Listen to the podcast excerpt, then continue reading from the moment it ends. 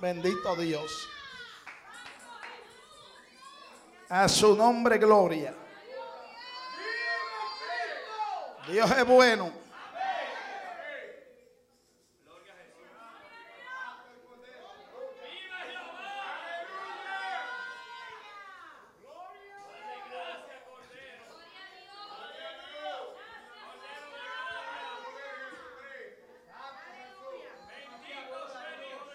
Gloria sean dada a Dios. Gloria sean dada a Dios. Hay gente que dice en el ambiente y como que está, hermano, a su nombre gloria.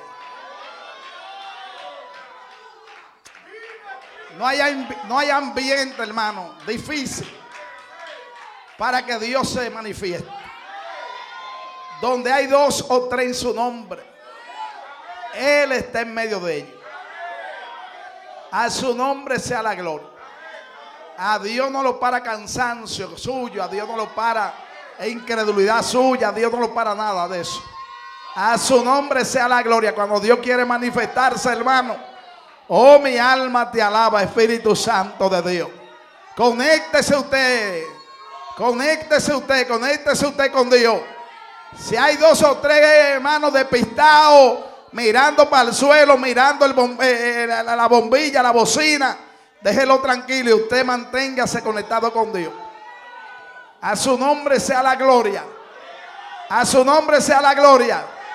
Ahí es que está la diferencia, hermano. De quién siente a Dios en un culto y quién no lo siente. A su nombre, gloria. Vamos al libro de Isaías. Bendito sea el nombre de Jesús. Nuestra hermana Angie salió hoy. La saludamos. Ah, estaba contenta la hermana Angie. Iba a encontrarse con su amado esposo a, Ohio. Y cada vez que me lo decía, me lo decía con una sonrisa. Ya ustedes saben. La mujer enamorada, eso es lo único. Miren la cosa más grande. Amén. Nuestra hermana Catherine me dice el hermano Ángel que está enferma. Si no está viendo, pues la saludamos. Gloria a Dios. Y vamos nosotros, mis santos hermanos, a, a ver lo que nos toca a nosotros. El que no está aquí le tocará su fuetazo por, por YouTube. A lo mejor, imagínense, están acotados. A lo mejor lo cogen acotado. Pero usted lo, va, usted lo va a coger aquí en vivo y directo. Isaías capítulo 6. Saludamos a los hermanos y amigos que nos ven por las redes sociales. Amén. Esa gente de México que siempre nos saludan y de diferentes países. Gloria al Señor. Dios es bueno. Vamos a leer Isaías capítulo 6 del 1 al 8 y lo vamos a hacer Vamos a leer en el nombre del Padre, del Hijo y de su Santo Espíritu. Arriba dice visión y llamamiento de Isaías. En esta noche estaremos predicando bajo el tema tiempo de ver a Dios. Y así terminamos eh, lo que hemos estado predicando toda esta semana. ¿De qué tú estás mirando? A su nombre sea la gloria. Yo estoy mirando al Señor. A su nombre, gloria. Isaías capítulo 6, versículo del 1 al 8. Dice así la palabra de Dios.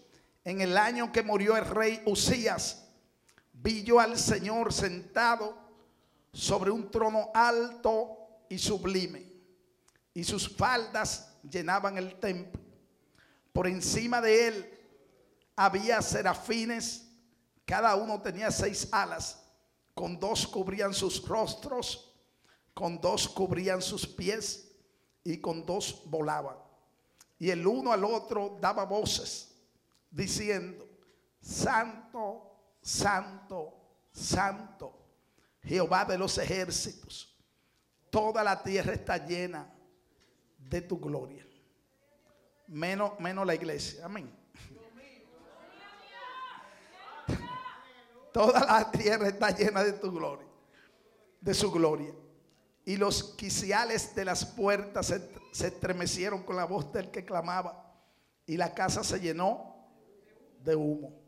Entonces dije, ay de mí, que soy muerto, porque siendo hombre inmundo de labios y habitando en medio de pueblo que tiene labios inmundos, han visto mis ojos al rey Jehová de los ejércitos. Y voló hacia mí uno de los serafines, teniendo en su mano un carbón encendido, tomado del altar con unas tenazas. Y tocando con él sobre mi boca, dijo, he aquí que esto tocó tus labios y es quitada tu culpa y limpió tu pecado. Después oí la voz del Señor que decía, ¿a quién enviaré? ¿Y quién irá por nosotros? Entonces respondí, yo, heme aquí, envíame a mí. Gloria al Señor. Voy a leer el 9 y dijo, anda y di a este pueblo, oíd bien y no entendáis. Ved por cierto, mas no comprendáis. Engruesa el corazón de este pueblo y agrava sus oídos y ciega sus ojos, para que no vea con sus ojos, ni oiga con sus oídos, ni su corazón entienda, ni se convierta y haya para él sanidad. Gloria al Señor. Padre que estás en los cielos, santificado sea su nombre. Dios Todopoderoso que mora en las alturas. Santo, santo, santo es su nombre, Señor. Voy a predicar su poderosa palabra, Dios. Y lo haré, Padre, en el nombre de Jesús de Nazaret. Rogamos, Dios, la unción de su Santo Espíritu sobre mi vida. Que usted ponga palabra en mi boca, Dios. Oh Padre, conforme a la necesidad de su pueblo. Señor, que, eso, que esa persona que nos están escuchando mi Dios amado, a través de las redes sociales también, Padre. Ellos reciban, Dios mío, esa palabra que viene de su corazón. Dios Todopoderoso, pedimos el mover de su Santo Espíritu en este lugar, Señor, mientras predicamos su santa palabra. Padre, ayúdenos, denos sabiduría, Dios mío, para predicar su palabra en el nombre de Jesús. Amén, amén, amén. Tomen asiento, mis santos hermanos. Dios es bueno. A su nombre. ¿Cuántos están muertos? Amén. La Biblia dice que los muertos no pueden adorar a Dios. ¿Cuántos están muertos? Dios. ¿Cuántos están vivos? Y si está vivo, ¿por qué no lo adora? Y si está vivo, ¿por qué no lo siente? A su nombre. Tiempos de ver a Dios. Amén. Y un subtema, yo estoy mirando al Señor. Yo no sé a quién usted está viendo. Toda esta semana hemos estado viendo la importancia de nosotros tener nuestros ojos puestos en Dios. Y no puestos en el hombre, ni en el hermano, ni en los problemas, ni en la situación, ni en la tribulación. Estamos viviendo tiempos finales, mi hermano. Anoche estuvimos viendo un video donde el Papa, ya por ahí hay algunos videos que dicen que el Papa es cristiano ahora, evangélico, pentecostal como usted. El Papa diciendo, hablando en contra de, la idolatría, diciendo que no adoren imágenes, que Dios prohíbe eso. Pero todo es un engaño del mismo diablo. Y mira hasta dónde llega la maquinación de Satanás. De, de, poner a hablar al mismo Papa para ahorita unir a los evangélicos junto con los católicos y decir, no, y que ya todos los mismos, ya los católicos son evangélicos. ¿Y por qué Satanás está haciendo todo eso? Porque cuando venga el anticristo va a encontrar una sola eh, eh, religión unida. Amén. Una sola, la va a unir a todos, pero ya el Papa está haciendo el trabajo. Le está haciendo el trabajo al anticristo. Así que no nos dejemos engañar, mis santos hermanos. Los católicos no son ni siquiera primos de nosotros. Así que si usted es católico, levante la mano. levante la mano, gloria al Señor. Los católicos no son ni primos, ni hermanos apartados, ni nada. Nosotros no tenemos nada que ver con el catolicismo. Amén. Nosotros sabemos que la religión católica, amén, está perdida junto con el Papa y junto con todo el que lo practica. Gloria a Dios. A su nombre sea la gloria. Una, una religión llena de demonios que el jefe de esa religión es Satanás mismo. El que se ponga guapo, tenemos familia católica, pero a mí me da igual, mi hermano. Un enemigo más y uno menos, sigo para adelante. Entonces hemos venido viendo toda esta semana, gloria a Dios para siempre, mis santos hermanos, lo que detiene a los creyentes, que es el estar mirando. Bueno, anoche mismo ustedes vieron lo que pasó. Anoche mismo se desató aquí algo que la palabra siempre hace su trabajo y saca lo oculto del corazón, porque si algo yo le pido a Dios cada vez que voy a predicar, es, Señor, saca lo oculto del corazón. Saca la hipocresía. A su nombre sea la gloria. Amén, porque los hipócritas no entrarán al reino de los cielos. Entonces, cada vez que predico, Señor, saca ese conconcito que tiene la gente a veces, que usted le ve calladito, pero está practicando la hipocresía. La hipocresía no es más que una palabra que significa actuar, actuar, fingir. Y ustedes ven a veces gente calladito que no rompen un vaso, pero tienen una musiquita por dentro. Si usted puede, comenzamos feo, pero así es la cosa, gloria a Dios. Entonces el Dios de los cielos, por eso dice en su palabra, que los hipócritas irán al infierno, al lago de fuego. Entonces, aquí no queremos esta congregación hipócrita. Aquí preferimos quedarnos cinco, pero que vayamos al cielo y que nos amemos sin fingimiento. ¿Cuánto alaban la gloria de Dios? Y que no estemos, alabados sea Dios para siempre, fingiendo con el hermano, saludando al hermano, abrazando al hermano cuando nuestro corazón está podrido. Alabado sea el nombre de Jesús. Dios no quiere hipócrita en su casa, gloria a Dios para siempre. Por eso el Señor le decía, allá en el capítulo 12 de Lucas, le decía a sus discípulos, cuidado, guardado de la levadura de los fariseos, que es la hipocresía. ¿Y cuál es la hipocresía de los fariseos? Hermano mío, que fingían lo que ellos no eran que tenían ropa larga como usted, pero por dentro estaban llenos de hueso. Amén. Seco, de muerto, gloria a Dios. Entonces Dios odia la hipocresía. En esta iglesia usted puede saber seguro que si usted es hipócrita usted no va a avanzar. Si usted, si usted es hipócrita usted no va a llegar muy lejos. Mire, se me fueron, se me fueron, se me fueron. Aquí, amén, si usted tiene que decirle algo a su hermano, o usted tiene que decirle algo al pastor, usted tiene que tener valor y hablarlo con el pastor. ¿Sí o no? Entonces, esto ya comenzamos a arreglarlo esta semana y esto va a seguir así. Anoche nos revolteamos y aquí a todo el que veamos con hipocresía o hablando una cosa que no tiene que hablar o hablando en los secretos, hablando por ahí escondido como la, como la mujercita, lo vamos a llamar a cuenta, a la oficina, a su nombre. Y usted nada más va a tener dos chances, me quedo o me voy. Y si se va, le vamos a decir, buen viaje hipócrita. Alabado sea el nombre de Jesús. Levante su manita y alabe la gloria de Dios. Dios quiere, Dios está buscando un pueblo limpio que se ame de corazón. La Biblia dice, amaos los unos a los otros sin fingimiento. Ya, ya esto se está acabando, la trompeta por sonar, las almas perdiéndose y nosotros perdiendo el tiempo con el hermano, pleiteando como perros y gatos. ¿Cuánto alaban la gloria de Dios? Entonces hay cosas que Dios nos está llamando a que nosotros veamos. Por ejemplo, el Señor en, San Juan capítulo 4 le dice, alzad vuestros ojos, mirad, la ciega ya está lista hablándole de las almas, las almas están perdiendo y usted y yo matándonos por, por, quítame esta paja. Eh, Dios está indignado con el pueblo, no solamente aquí, a nivel mundial. Las almas están perdiendo y los cristianos que tienen que estar llenos del Espíritu Santo y con una palabra poderosa para ir a libertar al cautivo. Amén. Se está desanimando por un hermano que tiene al lado que no quiere servirle a Dios como se debe. Dios te dice en esta noche, deja de estar viendo al hermano y avanza tú. Alabado sea el nombre de Jesús. Por eso es que el Señor cuando eh, le habla a Juan, Pedro le dice, le habla a Pedro, entonces Pedro mira a Juan, que el Señor no le dijo nada a Juan. Y Pedro dice, ¿y este? Y el Señor dice, ¿qué a ti? ¿Y qué a ti? Sígueme tú. ¿Y qué a ti? Si yo quiero que te quede. A su nombre. Entonces el Señor no dice, no, sígueme tú. Eh, eh, tu vecino no quiere practicar la santidad, practícala tú. Fulano no me quiere servir como yo mando la vida, sírveme tú.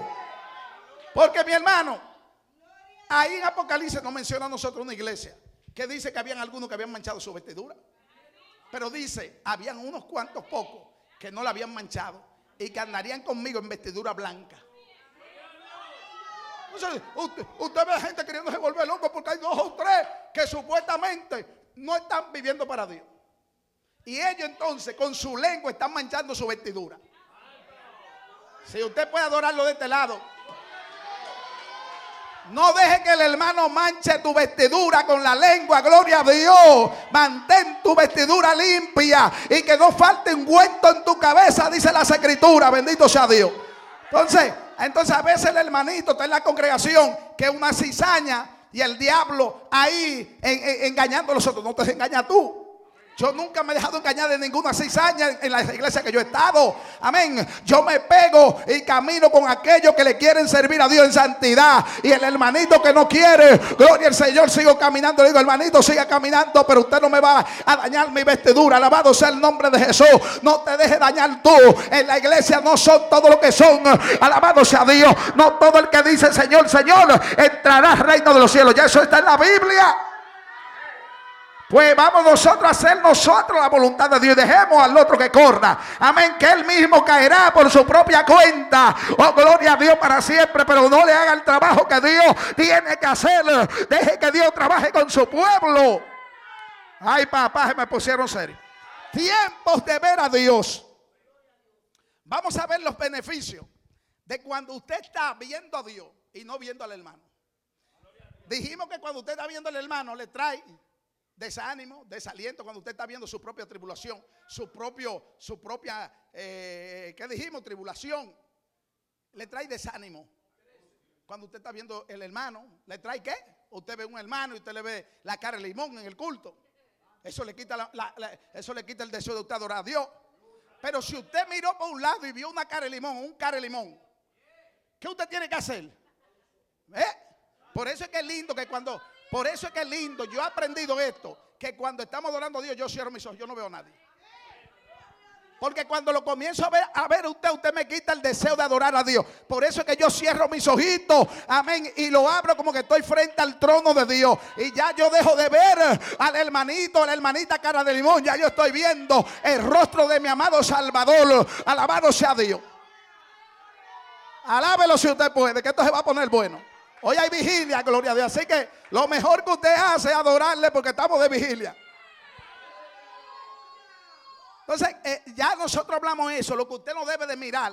Dijimos en ese pasaje bíblico que el apóstol Pablo escribe que tenemos que estar viendo la gloria de Dios. Para que eso nos impulse a nosotros a caminar y a no ver nuestras aflicciones más grandes que lo que vamos a obtener de Dios. Eso fue lo que dijimos, ¿verdad? Entonces, tiempo de ver a Dios Isaías. Aquí en este capítulo 6, dice Isaías, Isaías no estaba solo, Isaías estaba con, con un pueblo, gloria al Señor, que no estaba viendo la gloria de Dios. Pero Dios saca a Isaías de medio del pueblo y le da una visión. ¿Qué está pasando que no estamos viendo visión de Dios?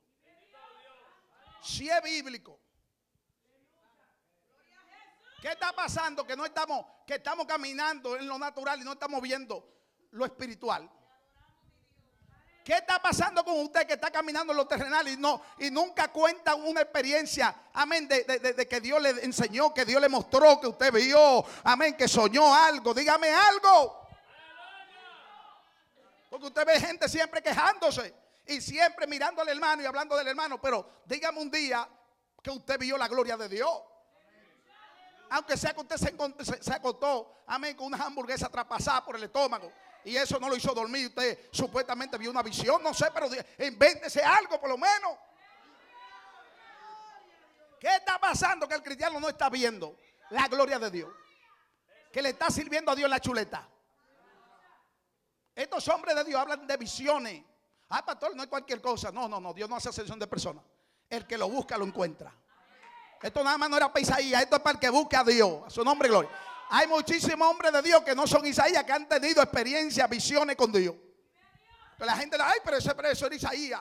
Y cuando habla del apóstol Pablo, ay, eso era el apóstol Pablo, el pastor que no se, no sé, no se compare con el apóstol Pablo, hermano. Dios es el mismo de ayer, hoy y siempre. Donde quiera que haya un hombre o una mujer que decide buscar a Dios y pagar el precio y buscar relación con Dios, Dios se le va a revelar. ¿Cuál es el problema? Que cuando vemos uno que Dios le está mostrando visión y que está hablando mucho de visión y de cosas, decimos, ah, pero el hermano que más ve visión. Entonces, como quiere malo. Si vemos es malo y si no, ay padre. Si no vemos nada, decimos el hermano está apagado. Si el hermano comienza a buscar a Dios y comienza a hablar de parte de Dios, vi una visión viendo. Eh, pastor, cuidado con el hermanito que está viendo muchas visiones.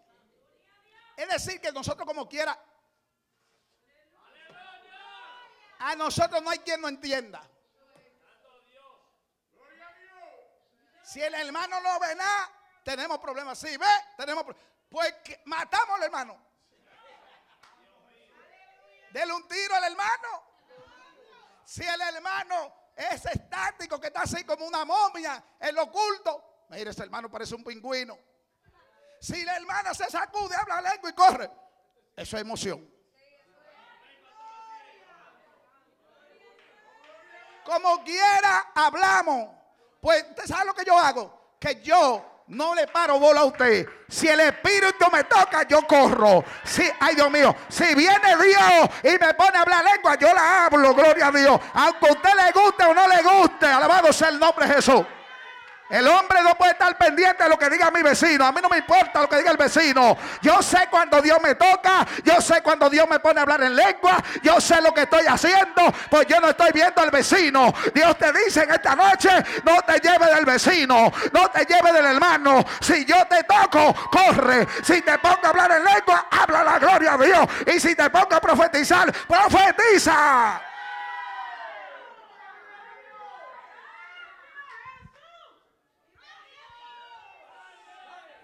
Como quiera hablan. Entonces hay gente que ni lavan ni, ni prestan la batea. Ni lavan ni prestan el jabón. Entonces usted, cree que usted, usted cree que usted me va a llevar a vivir una vida a mí como usted diga. No, no, no, como, como dice la Biblia.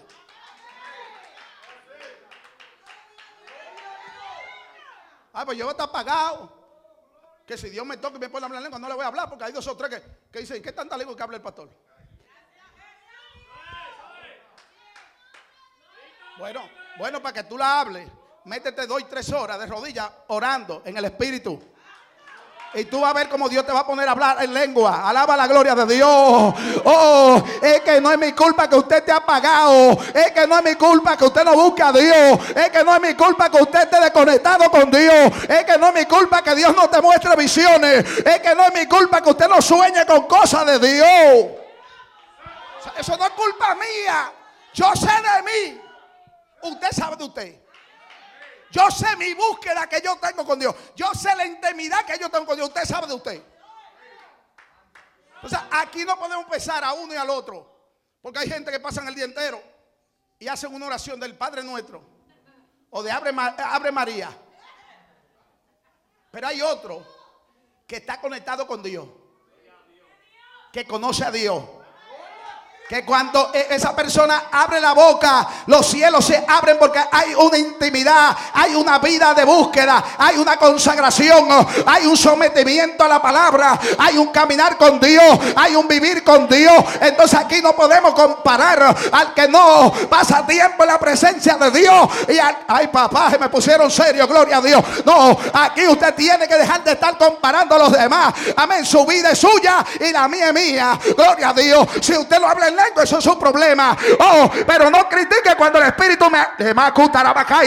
Oh, yo, yo siento la presencia de Dios que le está hablando a dos o tres aquí. Deje de estar señalando antes que Jehová le corte la mano. Gloria a Dios. Y le macua, le macua, oh, deja de estar señalando los hombres ungidos de Dios. Deja de estar de macua. Yo no sé, hermano, esto no está en la hoja, pero esto vaya esta noche. Alabado el nombre de Jesús.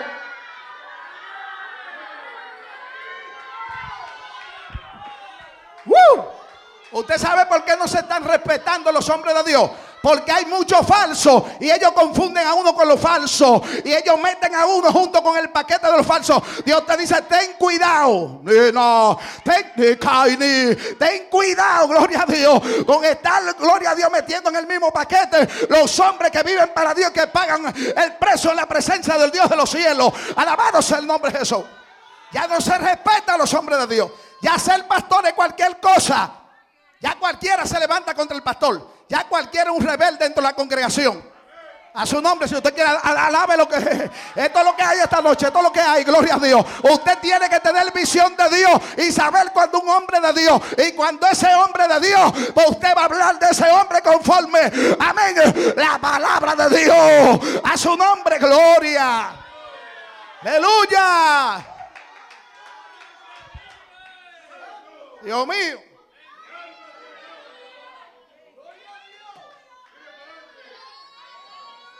Yo estoy tranquilo. Yo estoy tranquilo porque el Dios de los cielos me ha dicho a mí, no te defienda tú, que yo peleo por ti. Eso es promesa que yo tengo de parte de Dios. No te, no te defienda. El día que te defienda, pues yo me quito. Pero deja que todo el que se levante contra ti va a caer por su propio peso. Déjalo. En Aikai yo siento papá. Oh, en Aikai, recibe de Dios. Recibe, recibe de Dios en esta noche. Gloria a Dios. Oh, aquí hay que aprender, mi hermano, a respetar los hombres de Dios. Los hombres que viven en la presencia de Dios. A su nombre sea la gloria.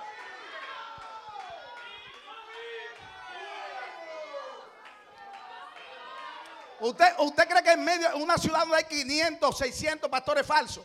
Y que hay dos o tres, Micaías, Jeremías, que están en la presencia de Dios, que no quieren pecar contra Dios, que no quieren cambiar el mensaje, que quieren hacer la voluntad de Dios. Entonces el mismo pueblo, amén, se resiste al mensaje, el mismo pueblo señalando, el mismo pueblo diciendo, ¿y qué es lo que tiene fulano? Y el mismo pueblo diciendo, ¿y qué es lo que le pasa a Micaías? ¿Y qué es lo que le pasa a Jeremías? Y Jeremías llorando en la presencia de Dios, y Micaías comiendo pan de angustia y agua de aflicción, y usted con su dedo, sin pagar el precio, usted cree que es fácil, gloria a Dios, Alabado sea Jehová en esta hora.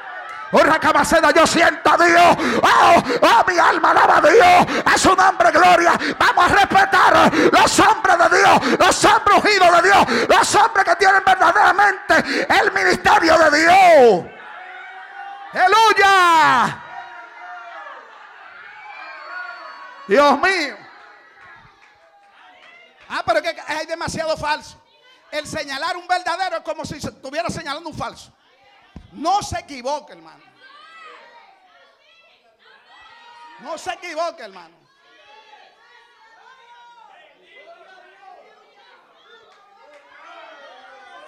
Préstame el teléfono, préstame el teléfono. Siente, tome asiento, tome asiento.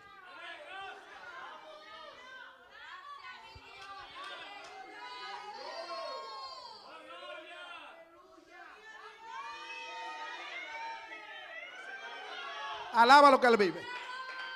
Alaba lo que Él vive, alaba lo que Él vive, alaba lo que Él vive. Alaba lo que Él vive. Mire, mire el mensaje que me mandó un hermano esta tarde. Mientras yo estaba aquí preparando el mensaje. Pastor, Dios le bendiga. Hoy sentí Hoy sentí, Dios me permitió sentir su aflicción y la carga de responsabilidad que usted tiene. Pastor, se siente terrible. Yo sentí en mi alma desesperación y aflicción. Me dio ganas de llorar. Es algo inexplicable. ¿Qué responsabilidad tan grande tiene usted? Dios le fortalezca y le siga dando sabiduría para guiar a su pueblo.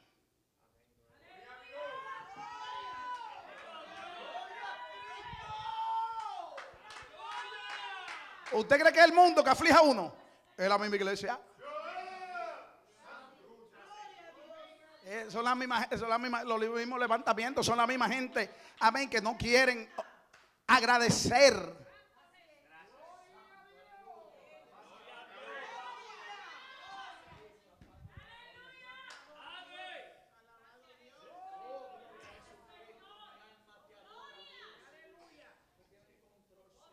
¿Cómo es posible? Que Dios hable tanto. Pues yo, lo que quiero es que Dios le muestre a alguien algún pecado, alguna falta que yo esté cometiendo, una, que yo esté viviendo una vida impía. Porque a mí todo el que me sale. La hermana Andrea anoche me dice un sueño que tuvo conmigo. Contentísimo de la vida. Pastor, nos vimos que estábamos por allá arriba, pastor, un río cristalino, unos árboles con una raíz, una cosa. Gloria a Dios. Ahorita se me acercó la hermana Naida, pastor, tuvo una visión con usted. Gloria a Dios.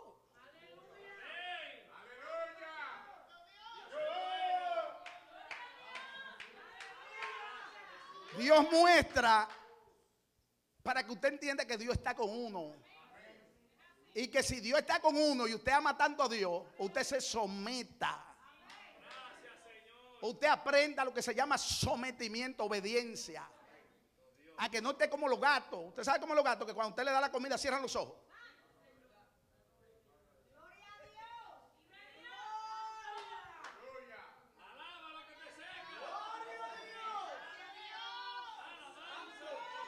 O es, que, o es que Dios tiene que darle una visión.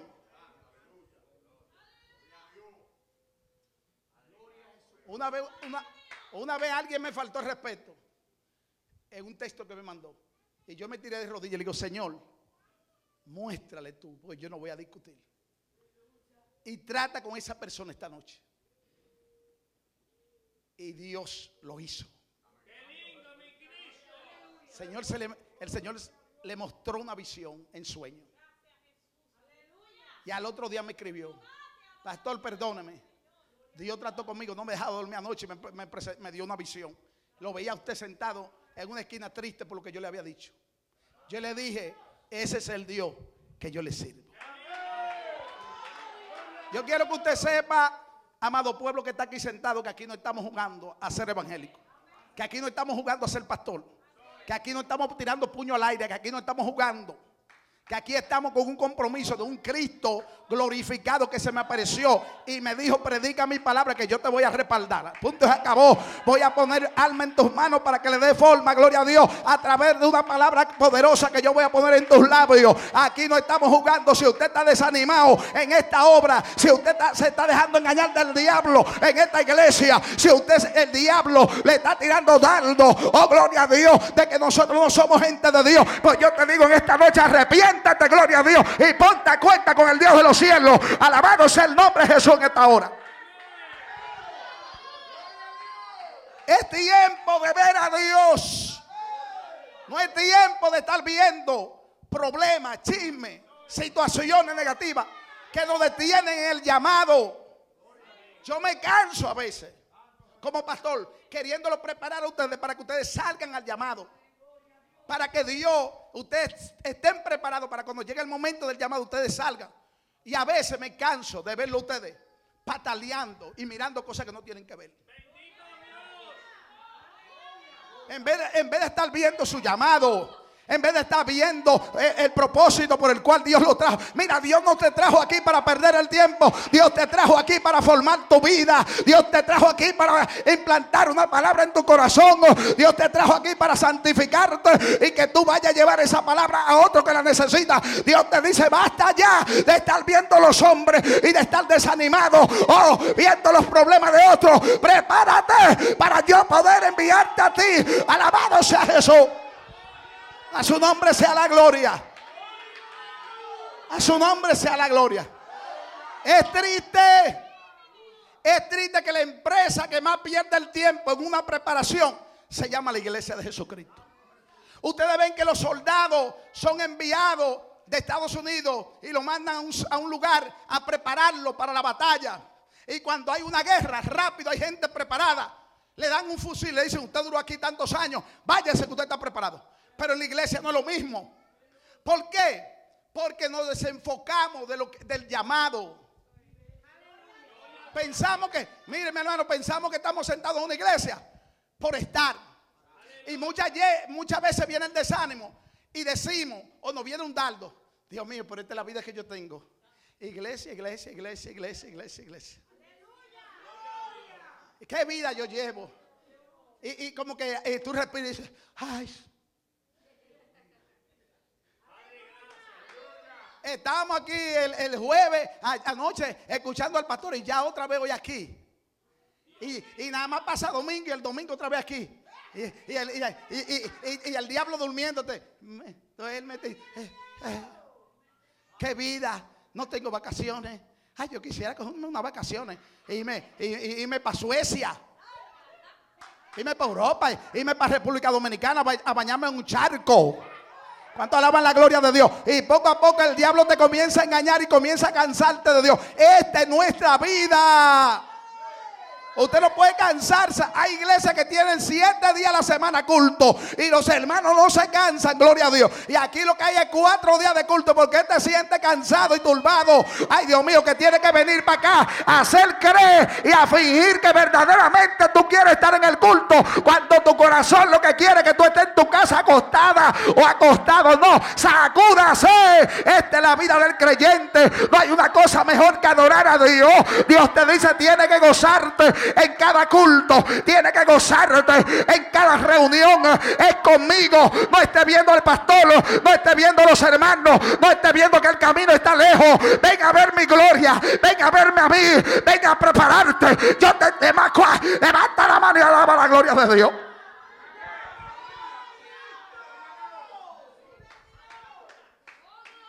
Cuando la hermana Narcisa y la hermana Naida vienen de Nueva York, o el hermano Mulván, que son los que más lejos están, no pueden estar pensando en el camino que es lejos. Hay que la iglesia, hay que tal cosa, hay que el peaje, hay que la gasolina. Bueno, estoy hablando en el caso de, en el caso de, Narcisa, porque el hermano Mulván no, el burro no, usa gasolina. Eh, el hermano Mulván no, está en el tren que viene, pero gasta su pasaje también.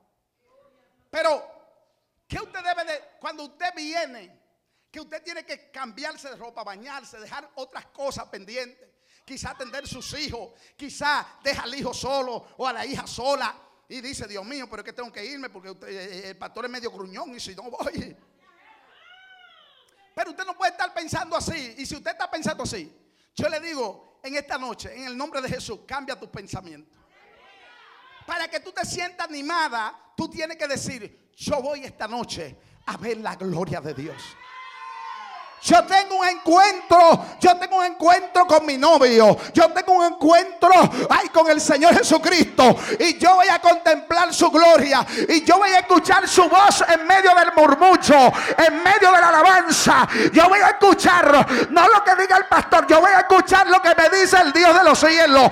Y cuando tú tienes actitud, entonces tú vas a venir todo el camino adorando y glorificando a Dios y loco por llegar a la iglesia. Y cuando tú entras a la iglesia la gloria de Dios te va a ropar, Dios te va a hablar, Dios te va a tocar y Dios te va a decir, tú viniste a ver mi gloria, pues ven que yo te voy a cubrir con mi gloria. Eso es lo que se llama estar mirando la gloria de Jehová.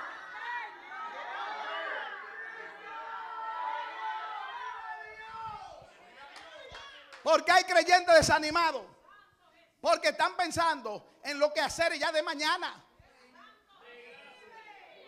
Eh, eh, mañana tengo que lavar mañana tengo que limpiar aquí porque es el único día libre que tengo y el pastor me lo quiere quitar. Amén, ya es oculto alentado, ya no puedo lavar, ya no puedo fregar, ya no puedo limpiar la casa, ya aquí, ya allá. Entonces el cristiano no se goza porque se deja engañar de Satanás metiéndole cosas que no tiene que meterle en vez de gozarse en la presencia de Dios. Y cuando le toca ir alentado, esa persona no va pensando en millas, ni en gasolina, ni en que la guagua está nueva, me fueron esa persona van pensando, yo voy para alentado porque allí con mis hermanos tenemos una cita y juntos todos vamos a adorar a Dios. Y cuando nosotros allí nos encontremos y adoremos a Dios, va a descender la presencia de Dios. Y yo voy a sentir las caricias de mi amado. Y yo voy a seguir avanzando y caminando. Y el Dios de los cielos me va a dar una palabra que va a transformar mi vida. Alabado sea el nombre de Jesucristo. En esta noche el Señor te dice, no te canses de darme gloria, que yo te salvé para eso.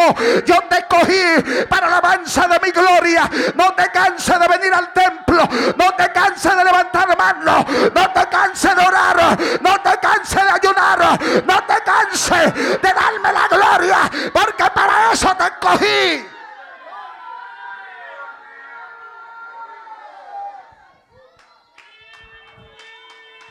El hombre y la mujer que fue cogido para Dios no puede cansarse. Hoy, ¿cómo yo me voy a cansar de venir a la casa donde está Dios? ¿Y cómo? Hay otros lugares que tienen que caminar cientos de kilómetros para llegar a una chocita cayéndose, sin aire acondicionado, sencilla, sin comodidades. Pero esa gente no están pensando en comodidades. Esa gente no están pensando en aire acondicionado. Esa gente lo que están es caminando y dando pasitos diciendo, voy para la casa de Jehová a sentir la gloria de que no hay y recibe de Dios. Que Dios me está poniendo palabras en esta boca. Aquí hay gente que se está cansando de venir a la casa de Dios y al diablo lo está confundiendo. Recibe fortaleza en esta noche. Yo siento que Dios va a fortalecer a nosotros para que tengan ánimo de venir a la casa de Dios, adorar la gloria de Jehová.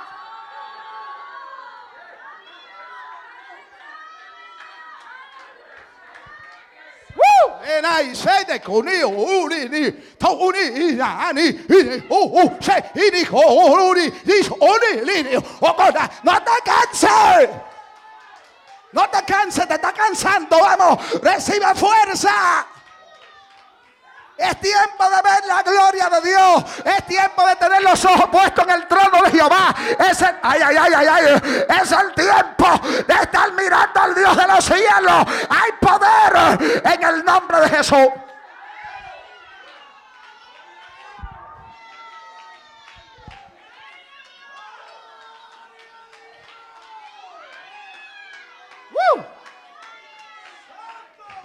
Now,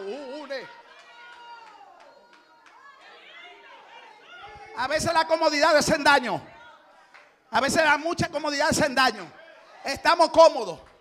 Venimos en vehículo con aire acondicionado. Venimos tranquilos, comidos que comimos. Y que nos espera comida cuando lleguemos. Estamos durmiendo en cama cómodo. Tenemos una casita donde meternos. Tenemos de todo. Pero la comodidad a veces, amén, hace daño. Y Dios tiene que permitir, amén, que te vaya al desierto. Que te vaya a otro lugar. Que tenga que sacrificarte verdaderamente. Para que sepa qué es lo que se llama una persona sacrificarse. Para poder llegar a un lugar. Y que esa persona llegue con la actitud correcta. Ay Dios mío, de que viene a adorar al Dios de los cielos. Alabado sea Dios hasta ahora.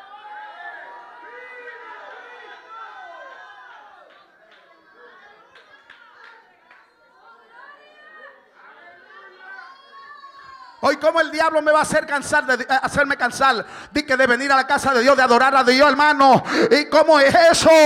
Ay, Dios mío, si cuando estamos atados en el mundo, Satanás no podía hacer mil cosas y a salir, amén, todos los días de la semana. Gloria al Señor, emborracharnos, usar droga, a inyectarnos droga, mi hermano, y hacer a jugar gallo, a jugar perro, a jugar pelota, a jugar fútbol. Y nunca nos cansamos. Pero ¿y por qué que tú te estás cansando de adorar a Dios? ¿Y qué es lo que está pasando? Dios te dice por eso eh, que no está viendo mi gloria.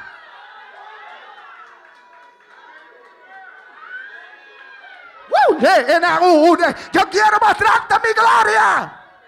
Por eso es que el diablo te está atacando, te quiere meter cansancio, te quiere meter apatía en los cultos. Es para que tú no veas la gloria de Dios. Dios te trajo este lugar para mostrarte su gloria para que me conozcas. Tú no me conocías, tú me conociste en este lugar. Yo te me revelé en este lugar. Tú conociste la santidad en este lugar. Yo te la enseñé en este lugar. Pero no te puedes cansar de servirme como yo mando.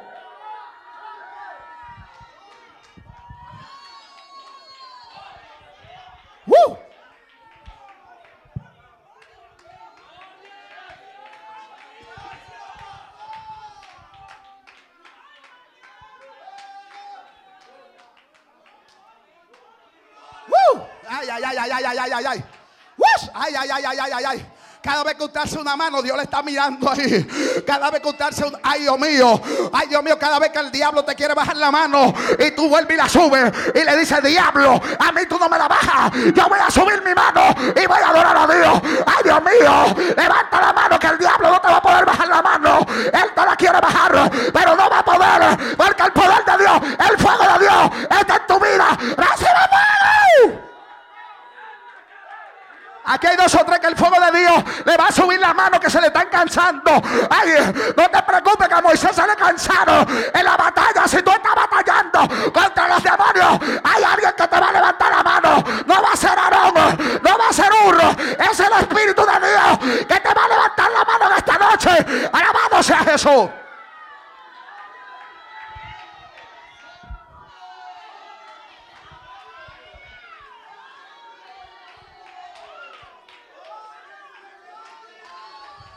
Me rindo, no me rindo nada. Me quedo, no me quedo nada. Me paro, no me paro nada, diablo. Ay, yo voy a seguir adorando a aquel que me sacó de Egipto para que le cante a él, para que le adore a él. Dios te dice, prepara la garganta, que esa garganta te la ha dicho y te la yo. Es para escucharte cantarme y que cuando tú me cantas, ese cántico abre la ventana de los cielos. Aquí hay gente que cuando canta tienen el respaldo de Dios, pero el diablo lo está engañando. Jehová te llamó para que tú le cantes. Dios te trajo a esta iglesia para que tú le ministres a los hermanos, para que tú le cantes a Dios, para Dios derramar su gloria en esta casa.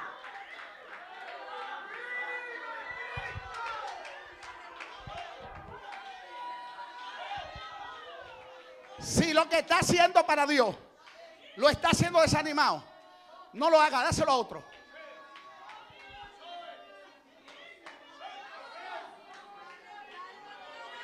Si tiene un cargo y lo tiene y está desanimado, Dios te dice, dame el cargo hoy. Un ramacén de aquí más. Dios te dice, entrégame el cargo. Y si no, si tú no estás dispuesto a asumir tu responsabilidad, si tú estás cansado, si tú estás claudicando, si tú estás diciendo que estás cansado, que no puedes, Dios te dice, entrégame el cargo esta noche, que yo tengo otro mejor que tú.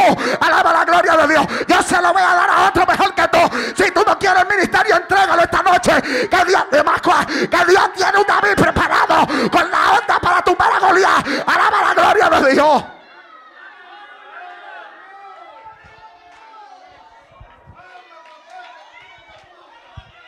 Whoosh. Everybody, oh, oh, ne. Talk on, oh, sha, oh, ta, I know, ili. Talk on, oh, sha. Whoosh, oh, oh, ne, I ne, oh, oh, sha, ali. Talk on, oh, oh, sha. I need.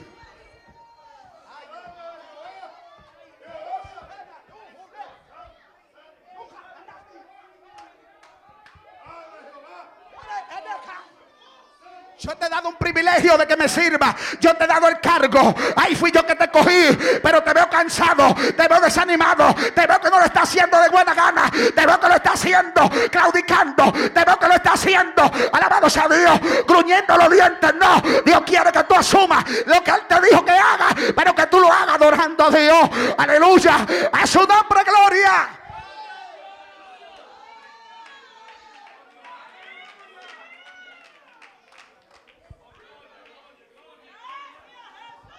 Tiempos de ver a Dios.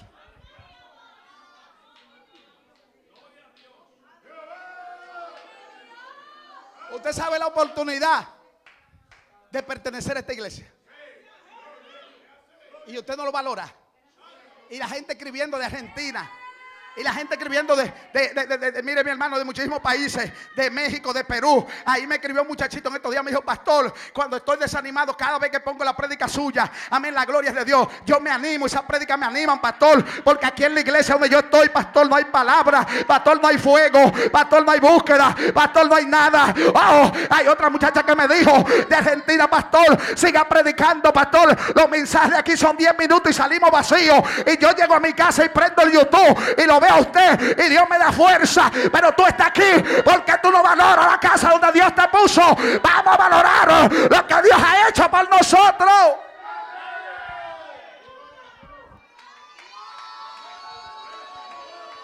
No somos los únicos. Ella hay gente que se guardan para Dios. Pero encontrar una iglesia sana doctrina que no se esté robando, engañando, vendedera dentro de la iglesia. Eso hay que buscarlo como una aguja en un pajal. Usted puede andar en número entero y búsqueme una iglesia.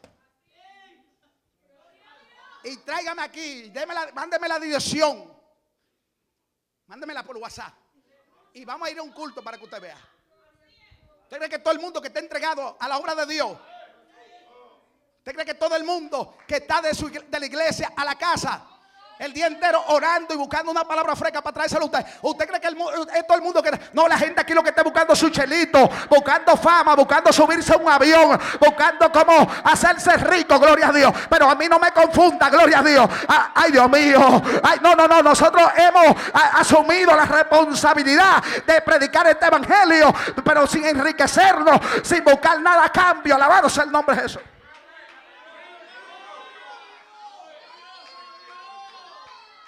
Anoche al hermano José le dejaron 500 dólares conmigo que le debían un hermano. Y yo se lo entregué al hermano José.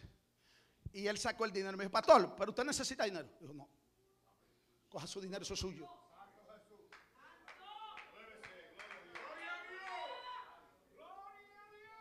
Valore eso. Valore eso. Valore eso, que le amo a sus hijos, que lo cuido como si yo fuera su papá. Que hay iglesias donde el, pastor mismo está buscando cómo manosearle a la muchachita. Oh, oh, valora, valora que tiene un hombre de Dios. Valora que tiene un hombre que vive para Dios, temeroso de Dios. ¿Qué es lo que te está pasando? Que tú no valoras lo que Dios está haciendo en esta casa. Alabado sea Dios en esta hora.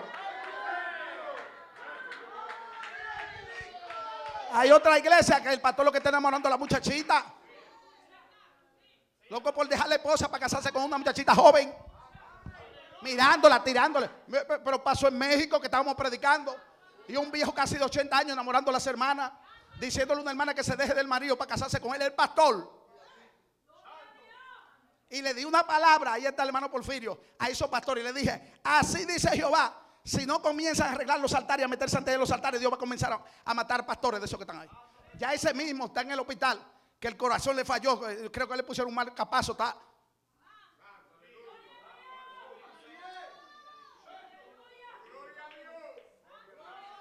¿Usted cree que es fácil ir a México a predicar la lucha que uno coge por ahí?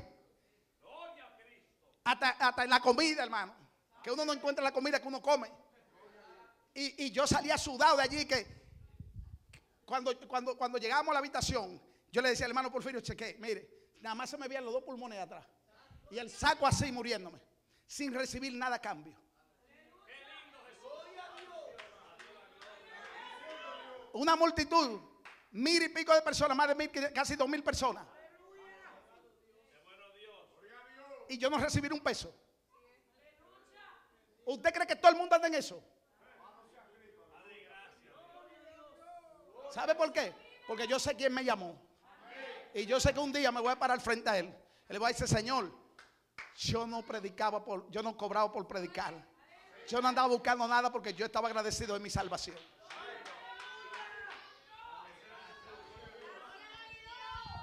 Tiempos de ver a Dios.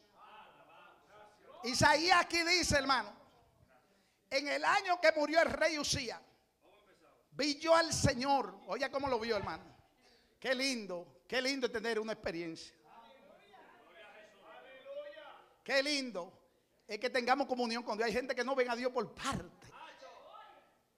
Hay gente que el desánimo de ellos es que Dios no le habla, que Dios no lo ven. No te preocupes. Yo he tenido, yo he tenido tres visiones con el Señor. Y la última la tuve en el 2011. Y estamos en el 2023. Y ahora le digo llorando, Señor. Porque el 2011 que tú te vas a aparecer. Le digo, le digo, Señor, pero tú no eres injusto. Al apóstol Pablo estaba predicando y tú te le apareciste y le dijiste que no tema, que predique. ¿Qué es lo que pasa? Pero es que hay experiencias que son con un propósito. Esta experiencia aquí del Señor con Isaías fue el llamado al ministerio de Isaías. El Señor me puede decir, pero lee la Biblia. Yo te me aparecí para tu llamado. Estate tranquilo, eso no, eso no, eso no cada rato. Pero ¿qué es lo que pasa? Que uno se enamora de las visiones. Uno se enamora de esa voz. Uno se enamora de los sueños con el Señor. Porque cuando, tú cuando tú sueñas con el Señor, que tiene una experiencia, tú, te amaneces. ¿eh? Santo Dios, Dios me habló anoche. Pero cuando, cuando tú cuando tú antes de acostarte te tiras una hora de rodillas clamando, dos horas y te acuestas sudado, tú dices, voy a soñar con Dios. Y lo que te sueña es con un demonio atacándote. ¿Cuántos hermanos se me acercan, pastor? Anoche mire, me quedé a madrugada orando y dije que iba a soñar con Dios. Pastor, un ataque.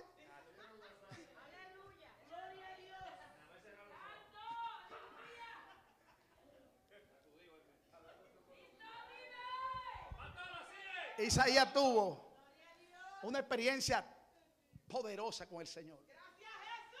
Porque era para marcarlo. El Señor cuando un, cuando un llamado genuino, Él nos marca. Él te da una palabra específica que nunca tú la vas a olvidar. O una experiencia. O una palabra, una voz audible. Algo Él hace para que tú comprendas que tu llamado viene de Él. Eh, aquí eh, el rey, eh, perdón, el profeta Isaías dice que cuando murió Usías, entonces vamos, tenemos que buscar quién era Usías y en qué año gobernó para saber, porque fue cuando murió, para saber la fecha. ¿Quién me dice la fecha? No todos juntos, hermano, no se peleen por contestar, uno solo, dije, uno. Porque lo veo que quieren todos levantar la mano. ¿En qué año murió más o menos aproximadamente el rey Usías? Ya está, mira, hasta estos jovencitos, en vez de estar perdiendo el tiempo, a Daza y, y, aquí María Magdalena, eh, Susan y Rochelle, en vez de estar perdiendo el tiempo, ya estos jovencitos debieran de saberse todo eso. Pero como la madre no le enseñan. Dios no va a hacer el milagro de enseñarle a tus hijos. Dios no va a mandar un ángel ni al Espíritu Santo a enseñarle. Ustedes tienen que ser más de responsables. Mire, yo estaba pensando hoy, y no que lo pensé, lo dije. Dije, Dios trae predicadores, hacemos actividad y Dios habla. Y Dios toca temas específicos de la familia, del matrimonio, de la iglesia. Y todo el mundo, Dios habló, Dios habló, Dios habló. Pero ¿y quién lo pone por obra? ¿Quién es el que pone por obra cuando Dios habla? Habló, habla aquí, habla allá. Y seguimos con nuestras mismas actitudes acabando de llegar a la casa, que Dios habló y que nosotros mismos confirmamos dijimos, Dios me habló. ¿Y quién ejecuta? Acuérdese, esfuérzate y actúa. ¿Quién actúa? Seguimos igualito y si usted se pone a mirar el hogar y los hijos, fue como que nadie no habló. El Señor reprenda al diablo y todo su demonio. No, es imposible que Dios le hable a un pueblo y ese pueblo no cambie. Dios mío. Pero a veces otro se lo recuerda a otro. Pues yo me acuerdo cuando llegué a mi casa, no me acuerdo qué fue lo que hice, que mi esposa me dijo, acuérdate, el pastor habló. Pastor Gabriel, yo le digo, sí, yo sé que le habló. Pero vamos, vamos a ponernos cuenta todo. Porque hay otros que se lo recuerdan a otro, pero Dios le dice, ¿por qué tú no te acuerdas tú misma cuando, cuando lo va a hacer?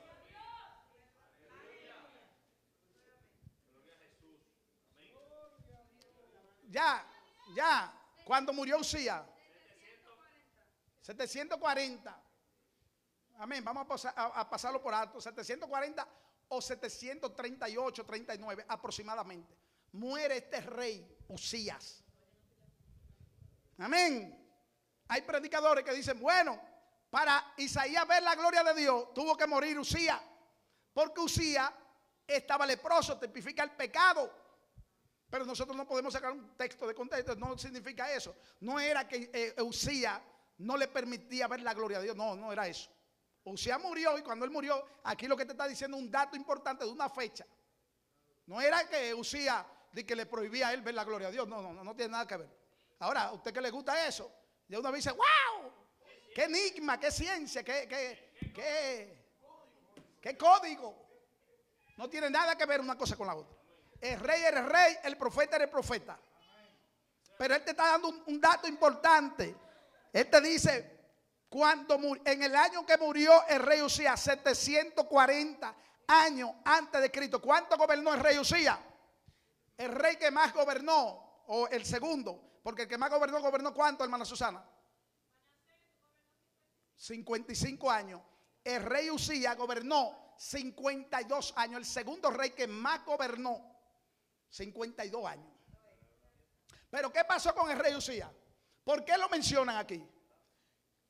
Fue llamado como rey a los 16 años, jovencito, hermano. Y dice la Biblia que hizo lo recto delante de Dios, fue un rey bueno. Dice la Biblia que persistió en buscar a Dios. Amén. Y mientras persistió en buscar a Dios, dice que Dios lo ayudó, que Dios, mi hermano, lo prosperó. Este hombre, dice la Biblia que era amigo de la agricultura. Este hombre, dice la Biblia que hizo máquina. Oiga, para esos tiempos, máquina de ingeniero. Es decir, que este hombre era un ingeniero para esos tiempos. Pero lo importante no era que era ingeniero, lo importante era que Dios estaba con él. ¿Cuánto alaban la gloria de Dios? Y este hombre, mi hermano, comenzó a hacer máquina para la guerra. Máquinas que lanzaban piedras grandes. Máquinas que lanzaban saetas. Y Dios lo prosperó. Este hombre hizo muchas cosas. Dice que la fama de él corrió. Todo el mundo conocía. Decía, rey usa. Pero hay un problemita.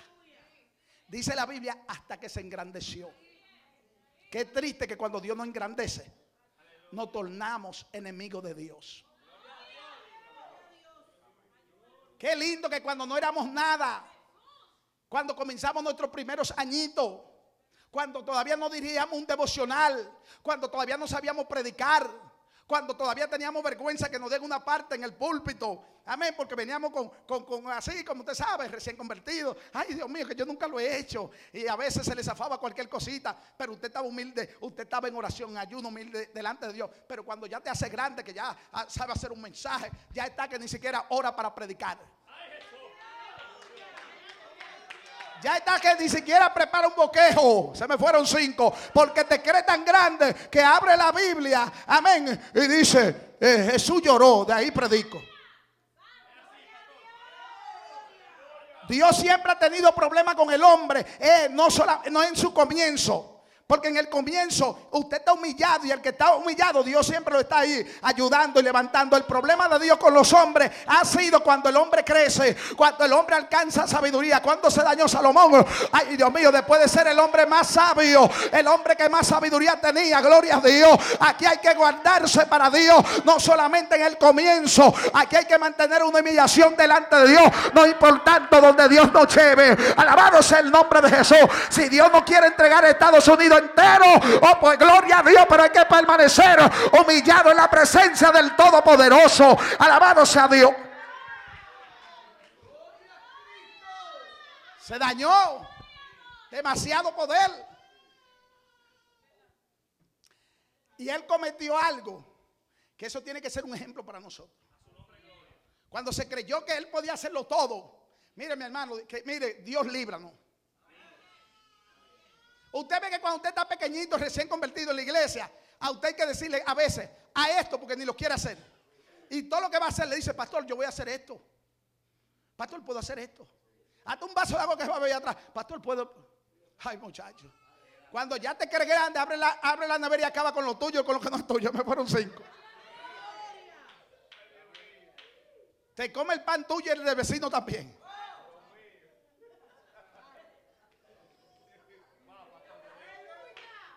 Cuando estamos humildes, ay, Dios, Dios, Dios como Dios lo sabe todo, dice, el que lo ve lo compra.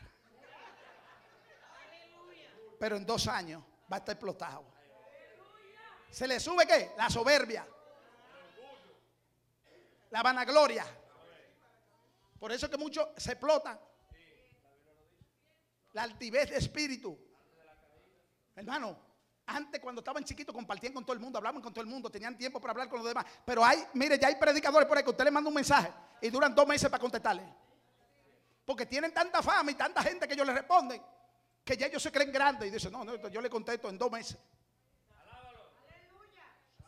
Ya no hay tiempo para hablar con los pequeños, ya no hay tiempo para conversar con el pequeño, ya no hay tiempo para llamar a nadie, ya no hay tiempo para saludar. Antes saludaban cuando eran chiquitos, que no tenían ministerio, que no tenían llamado. Dígame, pastor, ¿cómo usted está? Pastor, yo lo amo mucho, pastor. Usted es un hombre de Dios. Ya cuando tienen un ministerio, cuando tienen un llamado, te pasan por el lado. El pastor y yo somos iguales. Entonces el hombre se va dañando en vez del hombre ir caminando, viendo la gloria de Dios, amén, y, humillándose más, porque eh, eh, Dios espera de nosotros que entre más le conozcamos, más nos humillemos. Como, como, como dijo Juan el Bautista, Juan el Bautista fue el precursor de Cristo. Él le abrió camino a Cristo. Pero mientras más se iba acercando el momento de Cristo presentarse en toda su gloria, llegar el Cordero y comenzar su ministerio, Él dijo, es necesario que yo mengüe para que él crezca. A Juan el Bautista le preguntaron eh, eh, algunas veces, ¿y usted es el Cristo? Yo no soy el Cristo. Yo no soy digno ni aún de desatar la sandalia del Cordero de Dios. A su nombre sea la gloria. Dios está buscando hombres y mujeres que mantengan una actitud, amén, de humildad. Amén, de como cuando comenzaron. Alabado sea Dios. Que el llamado no lo dañe, que el ministerio no lo llame, no lo dañe. Que el cantar bonito, amén, como una, como una sigua palmera no te dañe. ¿Cuánto alaban la gloria de Dios? Que el grabar un CD no te dañe. Alabado sea Dios. Eso fue lo que dijo Javes en la presencia de Dios. Oh, se ensanchara mi territorio y me diera bendiciones. Pero si tu mano estuviera conmigo para que me libre del mal, eh, para yo no dañarme. Iglesia de Jesucristo, estamos aquí, pero mañana no sabemos. No sabemos lo que Dios va a poner en nuestra mano. Iglesia de Jesucristo, no sabemos lo que Dios va a hacer con nosotros. Dios nos dice, no te dañes, no te dañes mujer, no te dañes por más que Dios te use cantando, no te dañes, amén, por más que Dios te use predicando. Mantén una, ay Dios mío, mantente humilde, porque el mismo Dios que te llamó es el mismo Dios que te va a dar la victoria en medio de tus enemigos. Alabado sea el nombre de Jesús.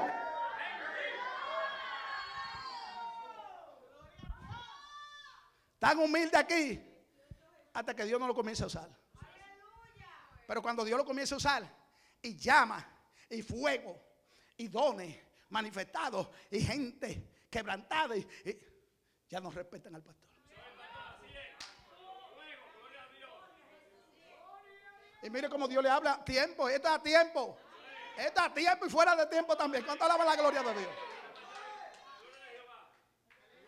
El problema de Dios con los hombres que él, ha llamado no ha sido en el principio. En el principio todo marcha bien. El problema es cuando van creciendo en Dios.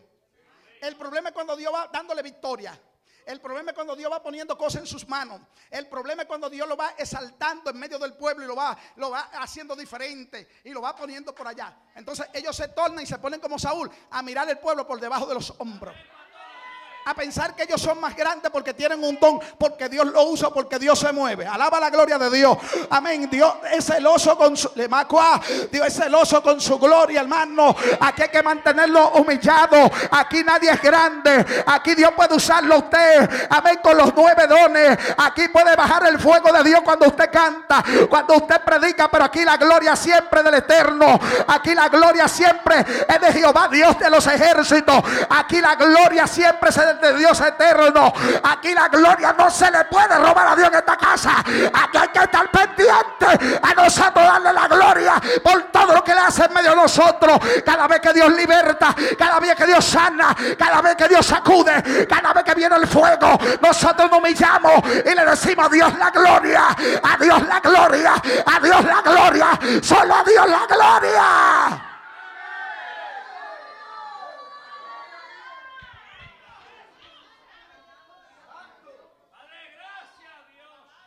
¿Qué dañó a Saúl? Que ya dejaron de decirle que él mataba a sus diez miles. Ya le bajaron la. Y ahora el que mataba a las diez mil era David. Pero eso lo dañó. Ay, ya Dios no te usa como antes. Dios está usando más fulano. ¿Y qué me importa a mí? Ay, que cuando fulana canta, se mueve más la presencia. ¿Y qué me importa a mí?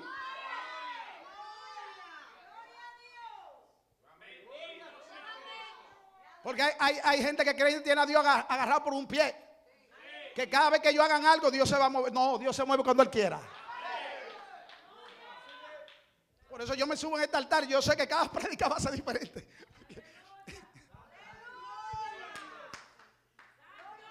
Para yo no turbarme. Porque hay gente que dura mucho rato preparando un mensaje y ayunando y orando. Entonces el resultado no, no era lo que yo esperaba. Y después se van turbados para la casa. Ay, Dios mío, Dios no se movió. Pero es que el ayuno que tú hiciste y todo lo que hiciste, eso no obligaba a Dios a moverse. Dios se mueve en un culto por misericordia. Dios se mueve en un culto porque Dios es bueno. Dios, ay Dios mío, hermana Cristina, levante la manita. Dios se mueve porque Dios es bueno. Dios toca porque Dios es bueno. Dios está con nosotros porque Dios es bueno. Ay Dios mío.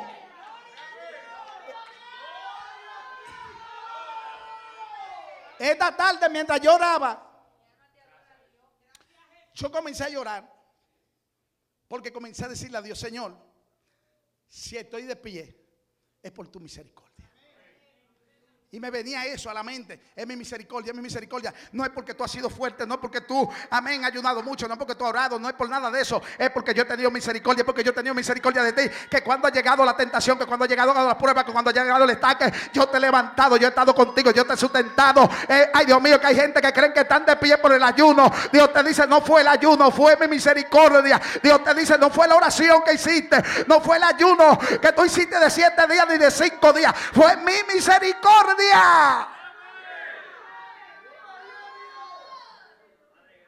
¿Cuántas veces tú no has estado que no has podido ayunar y Dios te ha sostenido?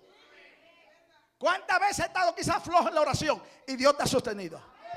Entonces aquí la gloria no es para el ayuno, aquí la gloria es para Dios.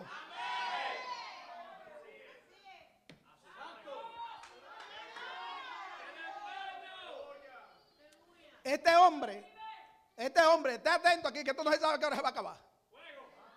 Ahora que yo voy a comenzar a predicar. Levante la mano los que están cansados. Este hombre después de Dios engrandecerlo hizo algo que no podía hacer. Y era pensar que él podía hacer en la casa de Dios lo que él quisiera. Y violar lo que Dios ya había establecido. Este hombre un día se sintió fuerte y dijo, yo también le voy a, a regar incienso, a poner incienso a Dios. Cogió un incensario y fue al templo. Y dice la Biblia, mi hermano, que el sacerdote, acompañado de 80 sacerdotes, eran 81, le, le cogieron atrás y le decían, no, no.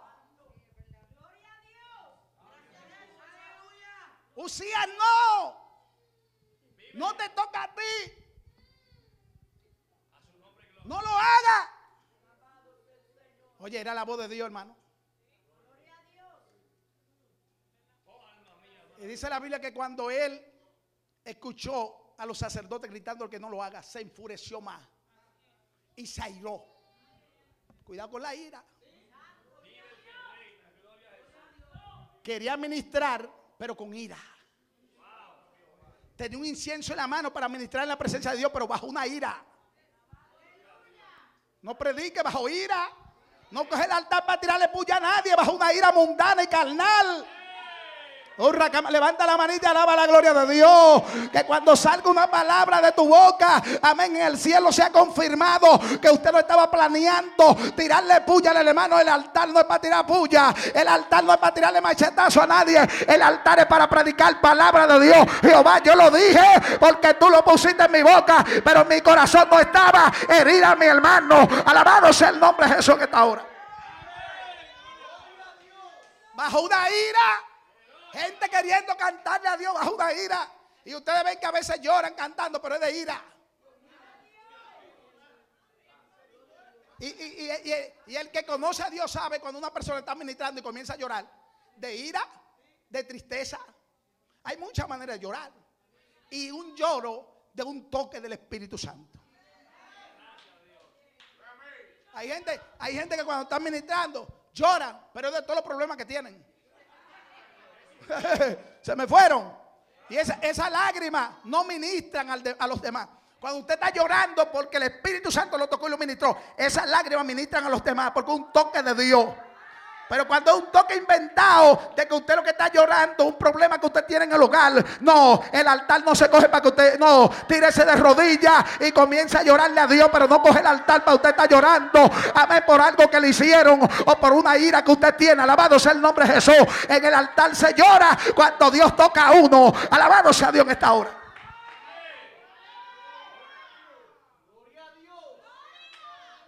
Entonces quería, quería ministrar en el altar de Jehová pero con ira. Con rencor. Con obra de la ira es una obra de la carne.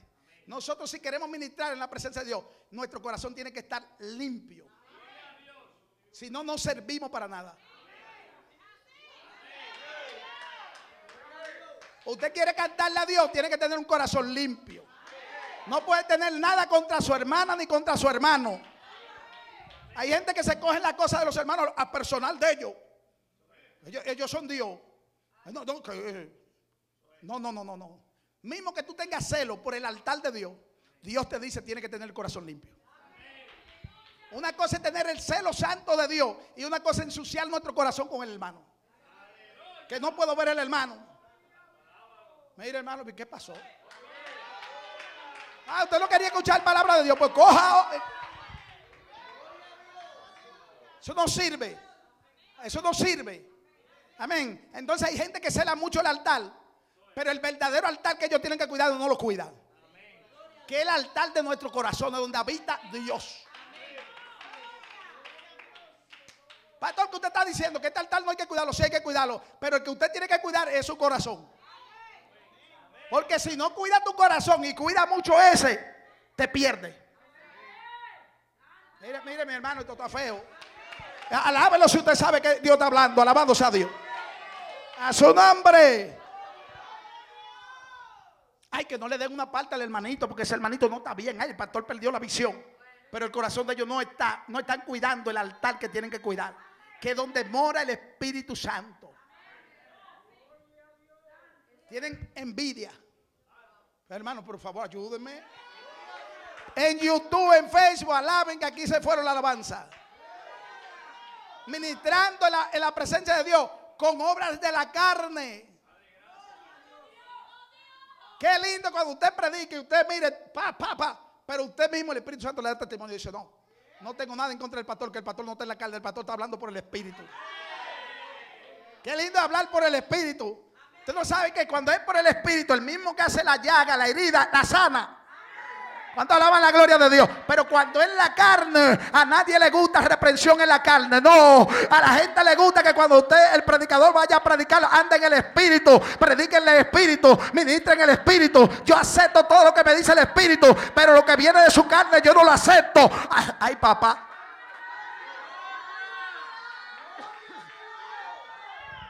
Por eso es que para predicar hay que meterse con Dios. Hay que quebrantar el viejo hombre. Porque a veces el enemigo te quiere traer un mensaje. Llévale ese mensaje a los dos hermanos y acaba con ellos. Y usted hace así, dice, reprendo al diablo, me voy a orar. Y, cuando, y cuando te va y te tira de rodillas y te mete ahí, ahí, ahí, ahí, ahí. Dios te dice, por cuanto me escuchaste mi voz y no hiciste lo que el diablo te dijo, ahora yo te voy a dar el mensaje. Mire, este es el mensaje que tú me vas a predicar de parte mía hoy. El otro, el otro que tú ibas a predicar, lo iba a predicar en la carne, en la chuleta, para tirarle a fulano, a fulano. Alábala. Eso no sirve. Dios nos dice a nosotros, eso no sirve. No le prepare eh, mensaje a nadie. Amén. Porque si esa persona no va, usted no va a tener excusa y va a tener que predicarlo como quiera. Y se le va a armar un revolú. Oh, vamos nosotros a hacer mensaje por el Espíritu.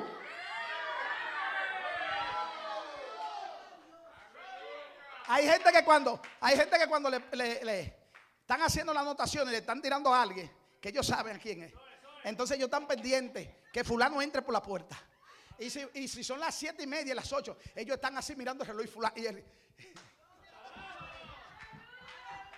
¡Ay, papá! ellos, están mirando el reloj y no va a entrar. El hermano el sutano no va a entrar. Dios mío, mira, ya son las, ya son las ocho y no llegue. Yo con el mensaje para él. Dios mío, pero ¿a quién se lo va a tener? Cuando entra Sultano, ellos ven la gloria de Dios y dicen, wow, ya le tengo el mensaje. Yo sabía que Dios no me iba, Dios no se iba a equivocar. Eso no sirve. Usted le prepara un, usted le prepara un mensaje a Mercedes y entonces cae un aguacero y Mercedes llama que no puede venir. El mensaje se le cayó. Prepare mensaje en el espíritu. Eh, eh, pero el mensaje que Dios me dio fue de amor. Dios el que sabe. El mensaje que Dios, la iglesia está pasando por cierta cosa y Dios me da un mensaje de fortaleza. Dios el que sabe. Aquí nosotros no sabemos nada. Dios, hay, hay, hay cosas que hay que esperar el tiempo de Dios para Dios resolverla. Hay gente que quiere resolver la cosa a la mala, a la fuerza, cuando ellos dicen. Aquí han estado pasando muchísimas cosas. ¿Y qué yo hago? Hablo con la persona y sigo orando, esperando en Dios. Yo no hablo de ese tema. Hasta que el Espíritu Santo no me dice. Ahora cuando el Espíritu Santo me dice, háblame ahora. La persona dice, Dios mío, yo sabía que ya Dios me iba a hablar de eso. Y eso, y viene, ¡pa! El diablo sale corriendo. Y, Dios, y el Espíritu Santo puede hacer su obra en su pueblo. Eso se llama ser dirigido por el Espíritu Santo. Eso se llama ser guiado por el Espíritu de Dios. Caminar, todo lo que hacemos tiene que ser para la gloria de Dios y dirigido por el Espíritu de Dios. Yo no le hago mensaje a nadie. A nadie, hermano. Usted, yo sé que hizo cualquier cosa, que habló mal de. Yo no, yo no. Ahora, si Dios me pone, usted puede estar seguro que lo voy a mirar y se la voy a tirar. Pero no me subí aquí con el pensamiento, bueno, voy a hablar de esto porque pasó esto y yo tengo que hablar de esto. Eso no sirve. Porque eso yo lo estoy haciendo en la carne. Mira, yo voy a seguir para que, para que. Se lo estoy diciendo a los predicadores que están aquí. Al hermano Porfirio, el hermano Estefan, el hermano, la hermana Susana, la hermana Brenda, ya. Eh, usted, usted está escribiendo ahí, usted no está pensando en nadie. Cuando me vienen los hermanos a la mente, yo... Porque yo no sé quién va a venir ese día. Imagínense que yo le haga un mensaje a la hermana Catherine hoy no vino. Entonces hay gente que cuando cogen el púlpito, eso, eso, eso, eso es terrible. Ellos leen un texto bíblico y todo lo que dijeron no tiene nada que ver con el texto bíblico. Y la gente dice, pero, pero tú leíste que iba a llover y nunca hablaste de lluvia. Tú hablaste de río y nunca nos zambullimos en el río. ¿Qué tú querías decir? Si usted no tiene mensaje, mejor diga, yo no voy a predicar. No invente con esto. Los mensajes hay que buscarlos de rodillas. Que esos, tiempos se han acabado. Esa gente que viene viajando de un avión en otro y, salen de aquí y se van para otro, muchas veces búsquelo. Que ellos están predicando lo que le viene a la mente. Cualquier cosa. Abren la, Biblia, abra cada patra de cabra. ¡Pum! Aquí.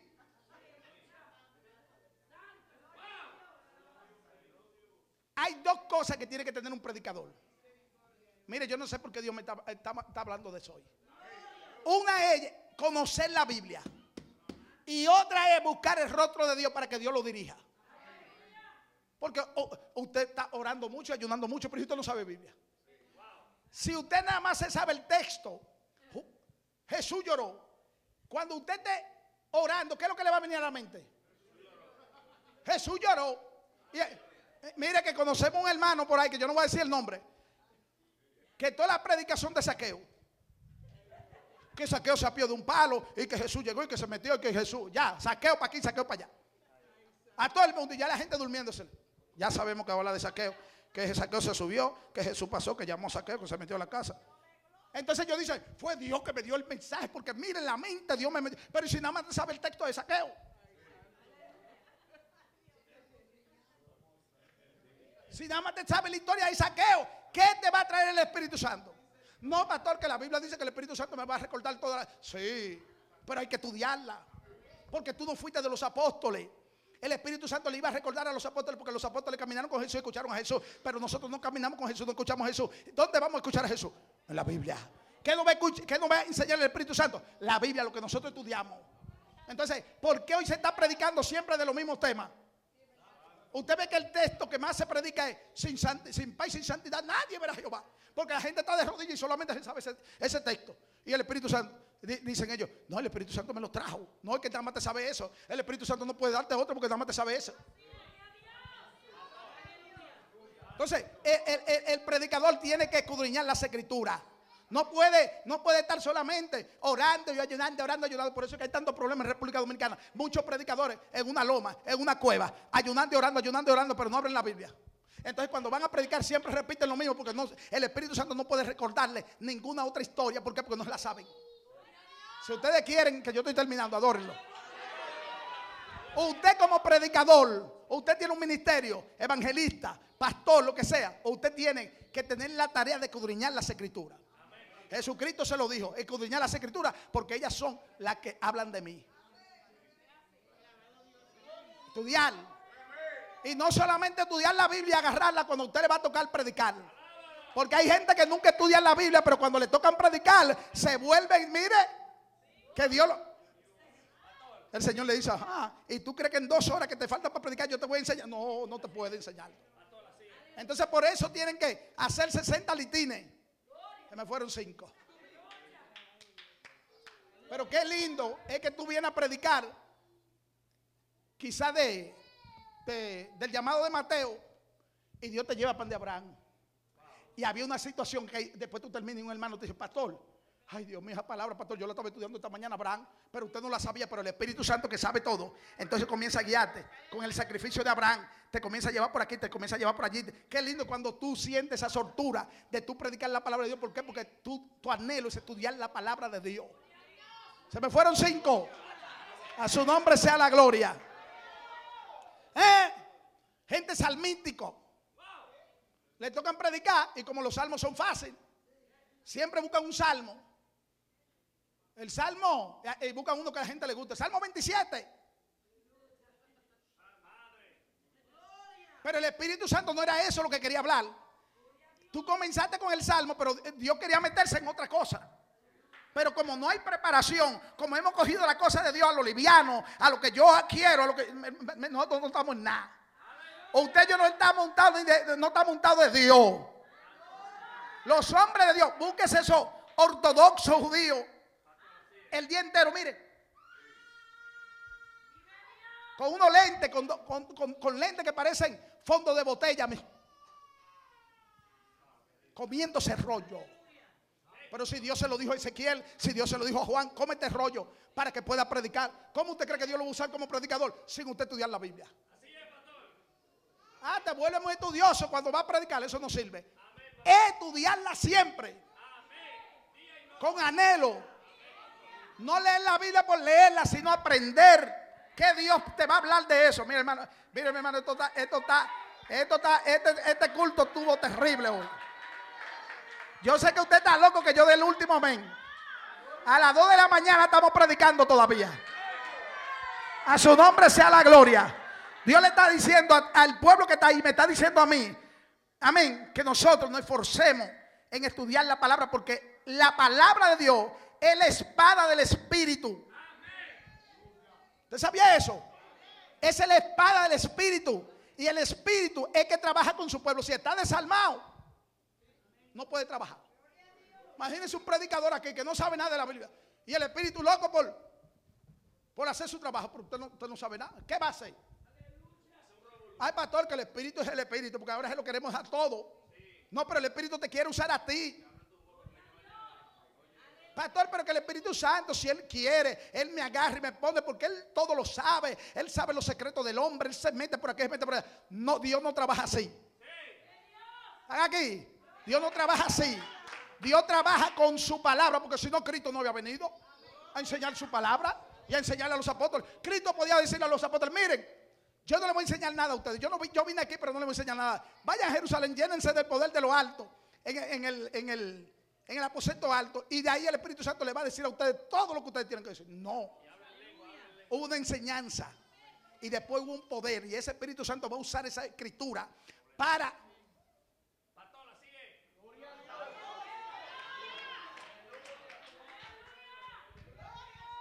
Hay gente que le quieren dejar todo al Espíritu Santo. Espíritu Santo, yo voy a predicar, encárgate tú. Y el Espíritu Santo dijo, sí, yo me, yo me encargo, pero tú te preparas. Cojas un puestazo. El Espíritu Santo te dice, sí, mi hija, yo me encargo esta noche, pero tú tienes que prepararte también. ¿Eh?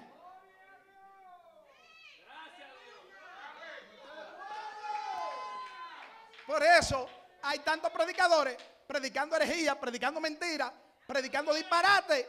Y entonces se mueve el Espíritu Santo y dice, ay, no, que el Espíritu Santo lo usó. El Espíritu Santo no respalda mentiras. Ahí se están moviendo los demonios. El Espíritu Santo respalda, amén, lo que Jesús dijo. Su nombre sea la gloria. Entonces, este, este rey Usía andaba con ira queriendo hacer incienso. Y dice la Biblia que le vino lepra en la frente.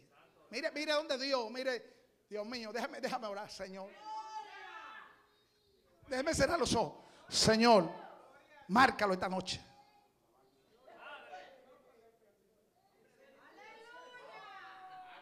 A ver, si le ve una marquita ahí, una lepra, algo. Por eso, Señor, cierre los ojos. Señor, vamos a hacer una oración. Señor, marca lo desobediente en esta noche. Ponle una marca en la frente. Ponle una marca, ponle una marca, ponle una marca. Usted se imagina que venga un personaje con un tintero en la mano sellando, ¡pa! Con una D de desobediente. D, D, D, D, D, D, D.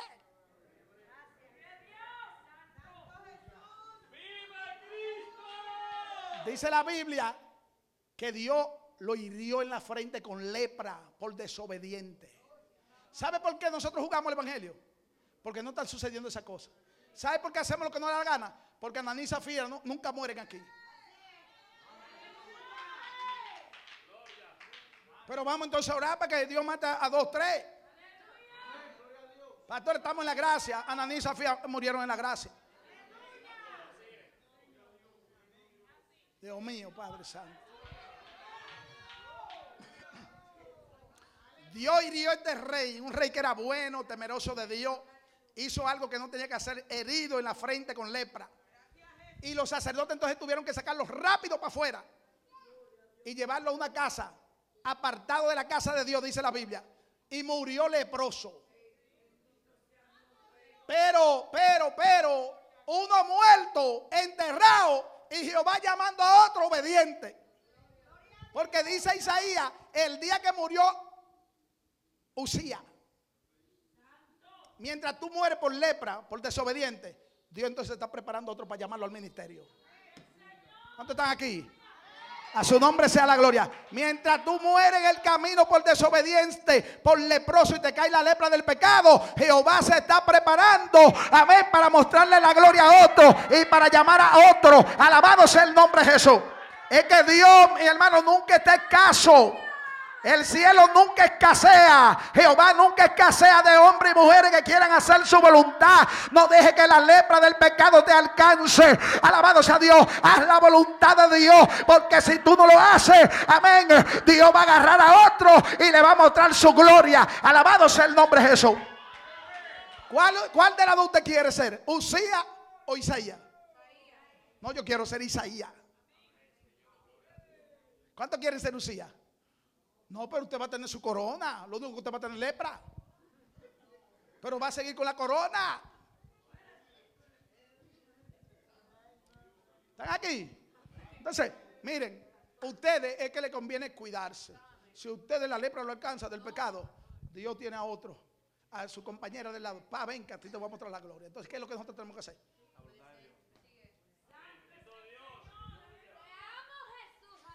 Miren, mi hermano, para yo terminar con este problema que me metí en hoy. Porque ya anoche, ya anoche el mensaje de anoche me metió en problema.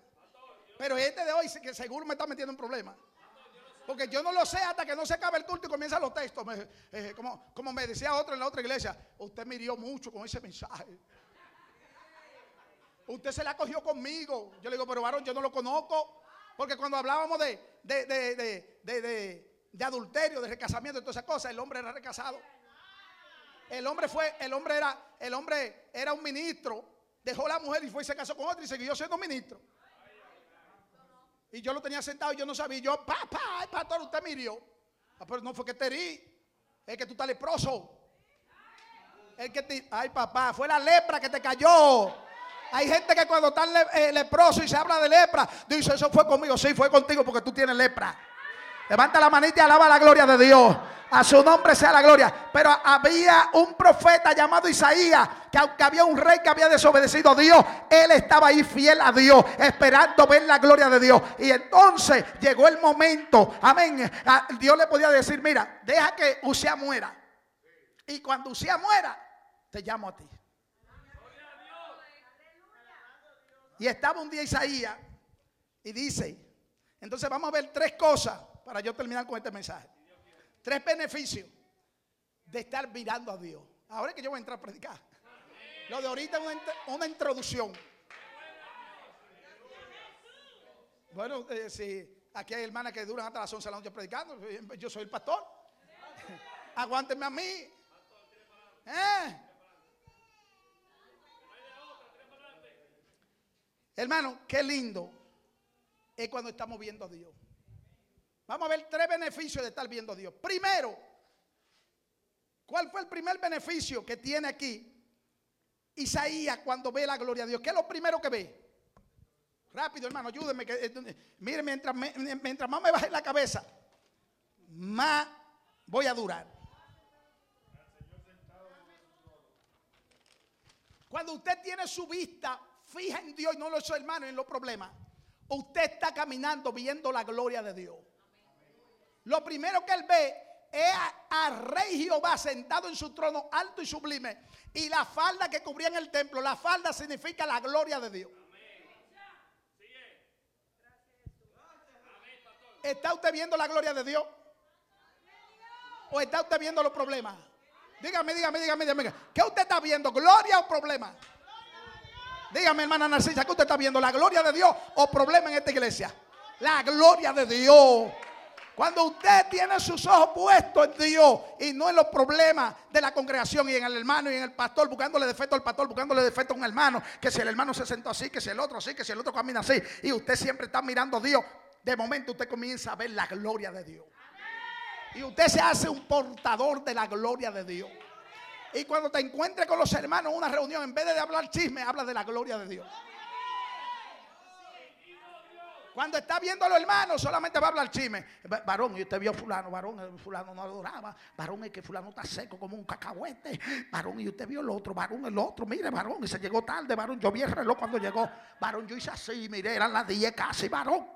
Esos son portadores de chisme, de mala noticia. Eso no están viendo la gloria de Dios. Pero el que tiene sus ojos puestos en Dios, amén, que no le importa que ahora llegó el hermano porque él está eh, con los ojos cerrados mirando para allá adelante y viendo la gloria de Dios. Ese cuando le toca hablar con un hermano, le va a decir al hermano, hermano, usted vio lo que se movió anoche en el templo, hermano, pero yo tenía los ojos cerrados y de momento vi una nube y de momento vi un fuego. Hermano, usted vio lo que estaba pasando en el altar mientras el pastor predicaba. Yo vi un personaje que se movía, yo vi la gloria de Dios y el otro hermano va a decir, yo también, yo tenía los ojos cerrados, yo vi una visión, había un personaje derramando aceite en medio de la congregación. Esas son gente que vienen al templo y que tienen los ojos puestos en la gloria de Jehová. Alabado sea Dios en esta hora.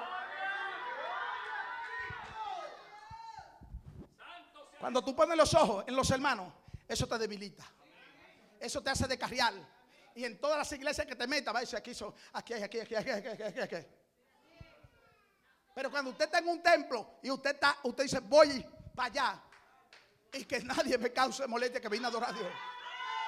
Y usted cierra sus ojitos y usted comienza a adorar la gloria de Dios. Dios te va a mostrar su gloria como se la mostró Isaías. Isaías no estaba perdiendo el tiempo. Isaías sabía lo que estaba, alabado sea Dios. Entonces el primer punto de estar mirando a Dios es que tú vas a ver la gloria de Dios.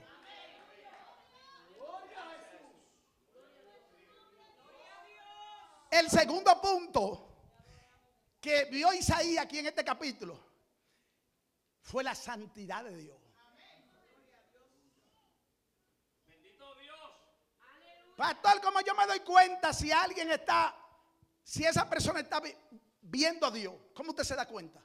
Porque esa persona, aparte que camina con la gloria de Dios, todos los días usted lo ve que va perfeccionando su santidad más. Todos los días se va despojando más del mundo. Todos los días usted lo ve más santo. Todos los días, todos los días usted lo ve queriendo agradar a más a Dios. Porque está mirando a Dios, está mirando la gloria de Dios y está mirando la santidad de Dios. Lo que Isaías ve, lo, eh, que Isaías ve son los querubines, los serafines que están diciendo santo, santo, santo, santo, santo, santo, santo. Como tú quieres que Dios te muestre su santidad? Si tú, si tú no tienes los ojos puestos en Dios, cuando tú pones tus ojos, entonces Dios te muestra la gloria y comienza a mostrarte su santidad. Y cuando Dios comienza a mostrarte la santidad, entonces tú comienzas a perfeccionar la santidad en el temor de Jehová, porque tú sabes que le está sirviendo a Dios santo. Levanta la manita y alaba la gloria de Dios.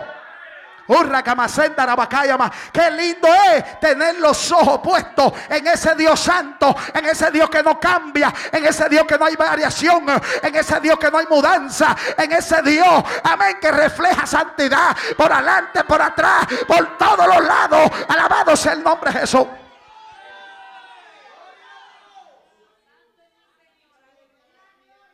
Si usted ve que una persona no se está santificando en la iglesia, esa persona no tiene los ojos puestos en Dios. Esa persona está, poniendo los ojos en el hombre. Y si el pastor es medio mundano, ellos también se mundanalizan. Si el pastor es medio, se pone unos pantalones medio ajustaditos, chupi chupi, usted lo ve que ellos se lo ponen también. Si el pastor no ora, usted lo ve que ellos no oran.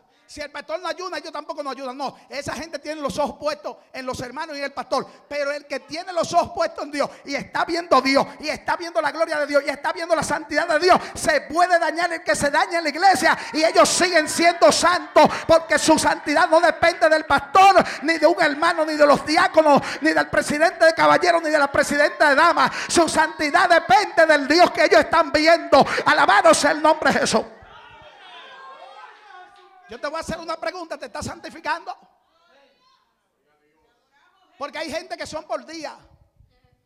Usted lo ve que hay días que llegan bien vestidos a la casa de Dios. Mire, mi hermano, que el corazón mío hace pim, pim, pim, pim, pim, pim, pim. Dijo él, wow. Hello. Beautiful. Nice. Pero en el otro culto te viene que el corazón en vez de hacerme boom, boom, me hace boom, boom. De calabrao. Mujeres que te llegan, mire mi hermano, que con, la ropa que se ponen, parecen el vestido que tienen de cocinar.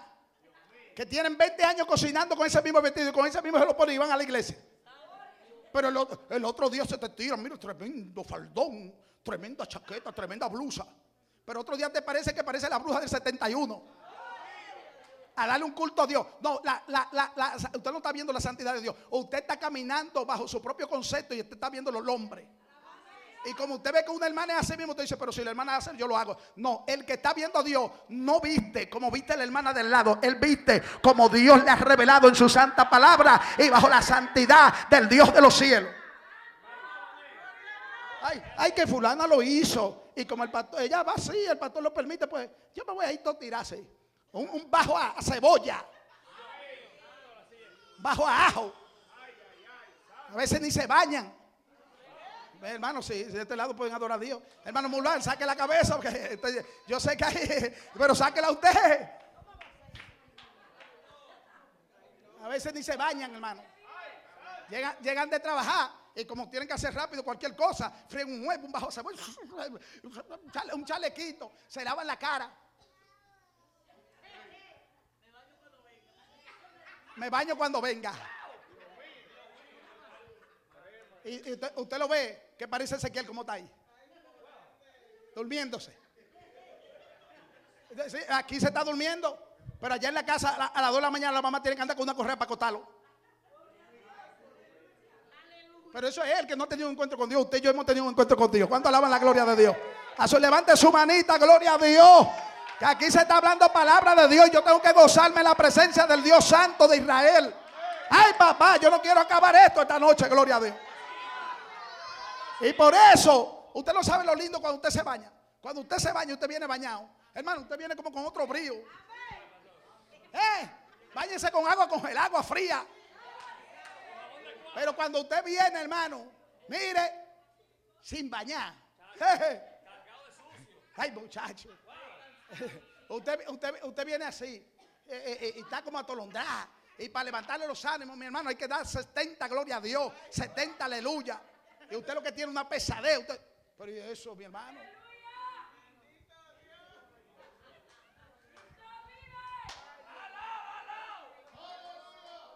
Dios llama a Isaías, pero le muestra quién es Dios. Y le muestra, lo segundo que le muestra es su santidad. Él vio que allí lo que se estaba diciendo, todo el mundo, es celebrando la santidad de nuestro Dios. En el cielo no se celebra otra cosa, en el cielo se celebra la santidad de Dios. El cielo es santo porque Dios es santo. Eh, ay, papá. Oh, gloria a Dios. Donde Dios está, Él santifica el lugar. Esta iglesia es santa porque Dios es santo. Mi vida es santa porque Dios es santo. Mi corazón es santo porque Dios es santo. En el cielo hay un cántico que dice: Santo, Santo, Santo, Santo santo, las 24 horas, los 7 días de la semana, oh, los lunes, los martes, los miércoles, los jueves, los viernes, los sábados y los domingos. Santo, santo, santo, santo, santo, santo, santo, santo, santo, santo, santo, santo, los ángeles, santo, los querubines, todo el mundo, santo, santo, santo, una celebración de la santidad de ese Dios que nosotros le servimos. Alabado sea el nombre de Jesús. Hermano, eso, la santidad de Dios es algo grande. La santidad hermosea el rostro del creyente. Yo no sé cómo es que hay gente que no le gusta la santidad, que le quieren servir a un Dios mundano. Le sirvo, le sirvo a un Dios, pero parezco una prostituta. Pues ese no es santo, el tuyo no es santo. El mío es tres veces santo, tres veces, tres. Tres, tres, tres, tres, tres, tres. Tres, tres, tres, tres, tres, tres. Tres veces santo es mi Dios. A su nombre. Por eso es que él habla tanto de la santidad. Porque él es santo. Él nadie lo puede contaminar. Nada inmundo puede entrar a su presencia. Nadie lo puede corromper. El hombre se corrompe, pero Dios no se corrompe. El hombre se daña, pero Dios no se daña. Él es santo. Ay, papá. Él es santo. Él es. Ay, Dios mío, levanta la manita. Él es santo. Dios es santo. Iglesia del Dios fiel y verdadero. Dios es santo. Por eso que no podemos estar haciendo inmundicia. Por eso que el lecho tiene que ser santo sin mancha. Yo me, eh, eh, me fueron. El lecho matrimonial tiene que ser santo. Hay, hay gente que sueltan a Dios. Amén. En, en, su lecho matrimonial. Hello, se me fueron.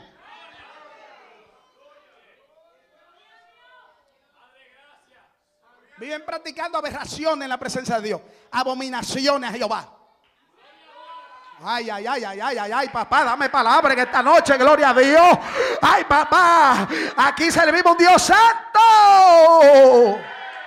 Por eso dice, sé santo en toda vuestra manera de vivir. En el hablar, en el caminar, en el vestir, en el mirar santo.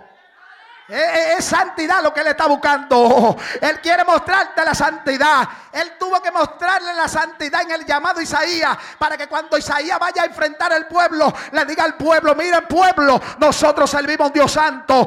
Eh, caminen derecho que Dios es santo. Y como tú lo sabes, Él me mostró su santidad. Y Isaías le decía, yo escuché allá que decían santo, santo, santo. Vamos pueblo, oh gloria a Dios, vamos a servirle a Dios en santidad. Alabados a Dios.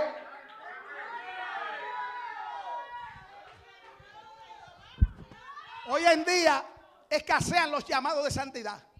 ¿Por qué? Porque la iglesia que está preparando a, los que van a salir a predicar no le enseña la santidad de Dios. ¿Por qué? Porque ellos no han conocido la santidad de Dios. Porque no se le ha manifestado la santidad de Dios. Y yo no puedo dar lo que yo no tengo. Entonces, como son mundanos lo que le enseñan, ellos salen hablando de un Dios mundano. Usted puede andar con una gorra, eh, eh, mire, con el pico para atrás de lado ya usted ve predicadores por ahí predicando en gorra con unos tenis que parecen delincuentes. Eso fue lo que le. Ay, mi pastor dijo que eso no es nada. Pero miren, estos días dijo Ezequiel Molina. Porque eso lo vivimos diciendo cada rato, Señor, hay que vestir para Dios. Dios es santo. Todo lo que vayamos a hacer para Dios en santidad, hermano. Ezequiel Molina lo dijo en estos días. Y todo el mundo dice compartiéndolo y por el Facebook. Ezequiel. Pero eso es lo que nosotros hablamos todos los días. Pero a nosotros no nos hacen caso. Porque como yo soy un chivito alto jobo, que voy a cumplir ocho años en el ministerio, Ezequiel Molina tiene 50 años. Lo que yo digo, ah, es un principiante, ah, ah, lo que Pero cuando lo dice Ezequiel Molina, ¿qué me importa a mí que lo diga Ezequiel Molina? Lo que Ezequiel Molina dijo, ya yo lo estoy repitiendo aquí todos los días. ¿Qué dijo Ezequiel Molina la semana pasada? Hermano, eh, eh, nos vamos a levantar contra todos los hermanos que tienen los altares corrompidos, mi hermano, que lo que parece una discoteca, que lo que parece una playa, gente así, gente aquí, gente allá. Digo, ah, yo nada más dije, gloria a Dios. Gloria a Dios. Pero, pero yo creo que él lo hizo fue, yo no sé, porque tiene años subiendo gente en, la batalla de la fe, de cuartizar. ¡Eh! Parece que, está, parece que la muerte le, eh, le está tocando la puerta. Dice, déjame arreglarme con Jehová para no encontrarme en problemas con el Dios. este". Ala- Alaba la gloria de Dios. Aquí hay tener que tener compromiso con Dios. Amén. El que no quiera aceptar la santidad en la casa de Jehová, pues lárguese. Amén. Arregle su maleta y siga caminando. Yo, ah, yo tengo un llamado de santidad. Yo tengo un llamado de que a mí se me mostró que Dios es santo. Y que el Cristo que se me apareció tenía una túnica que le arrastraba los pies. Alabado sea el nombre de Jesús. Jesús no se me apareció a mí en bermuda, en pantalones cortos. Ni con, ni- ni con una guayabera. Ni con unos lentes chabacanos y una gorra de lado. A mí no se me apareció un Cristo rockero. Ni un Cristo reggaetonero. Ni un Cristo bailando salsa y merengue. A mí se me apareció un Cristo con un perfil de una santidad que alumbre el rostro del ser humano. ¿Cuántos están aquí? ¿Cuántos están contentos de este llamado? Su- ay, Dios mío, ¿cuántos quieren que Dios los llame a a ese llamado de santidad? A predicar santidad, pues Dios te puede, amén, mostrar su gloria en esta noche y su santidad. Qué lindo tener un llamado de santidad, de respeto a Dios, de temor a Dios. El temor a Dios se ha acabado. Ese es el segundo punto. Dios le muestra su santidad porque le está haciendo un llamado para que predique santidad. Pero qué lindo, mi hermano, yo estoy terminando, no se preocupe. Pastor, ¿qué hora es? Las 10.27. ¿A qué hora usted va a terminar? Yo no sé, espérese. Estos son puntos que no lo podemos dejar. Hermana Julia, usted está prestando atención, ¿verdad? Ah, gracias, gracias. Así mismo, no me lo haga por abajo, que su papá lo vean que usted me está haciendo así. Es porque lo hace escondido y dice, pero, pastor, no la vimos. No, no, haga así. Que a lo mejor el hermano Raúl trabajó y está cansado, pero estamos escuchando palabra de Dios. Escuchen bien. Cuando usted no tiene los ojos puestos en Dios, que lo tienen los hermanos, en los problemas, en la situación, en la tribulación. Entonces tú no estás viendo la gloria de Dios, no estás viendo la santidad de Dios. Entonces, el ver los problemas de los hermanos, eso es lo que hace que te turba. Y te, te, te, te, estanca. Y comienza, ay Dios mío, porque mira fulano. pues, ay". Pero cuando tú estás viendo a Dios, la gloria de Dios y la santidad de Dios, ya tú no estás pendiente al hermano, sino que la santidad de Dios te hace escudriñar, no al hermano, sino escudriñarte tú.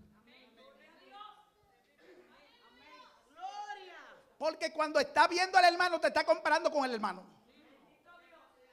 Y te está creyendo más santa que el hermano, más santo que el hermano. Yo sé que esto va a ser una bomba esta noche. Está viendo al hermano y te está comparando con el hermano. No, Yo estoy mejor que él.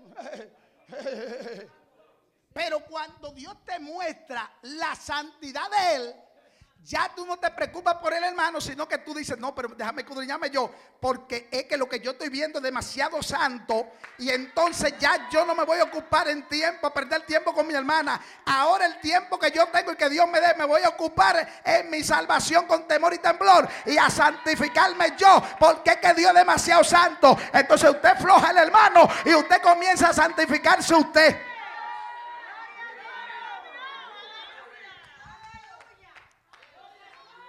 Pastor, ¿y por qué usted dice eso?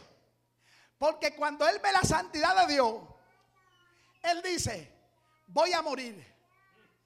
Porque han visto mis ojos a Jehová de los ejércitos. Y se acordó y dijo, yo soy hombre de labios inmundos, porque estoy en medio de un pueblo de labios inmundos. Es decir, que parecía que también él se había dejado con- contaminar del pueblo en crítica. Pero era profeta y se creía mejor que el pueblo. Y a lo mejor decía, sí, pero ustedes están criticando y todo, pero yo soy el, ungido de Jehová. Eh, yo estoy mejor que ustedes. Porque yo tengo un llamado, yo soy aquí, yo soy allá, yo soy el ungido, yo predico, yo aquí, yo allá. Pero cuando ve la santidad de Dios, entonces reflexiona y dice, ay papá, pues yo estoy en problemas.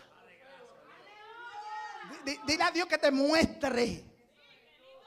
Dile a Dios que te muestre quién es Él.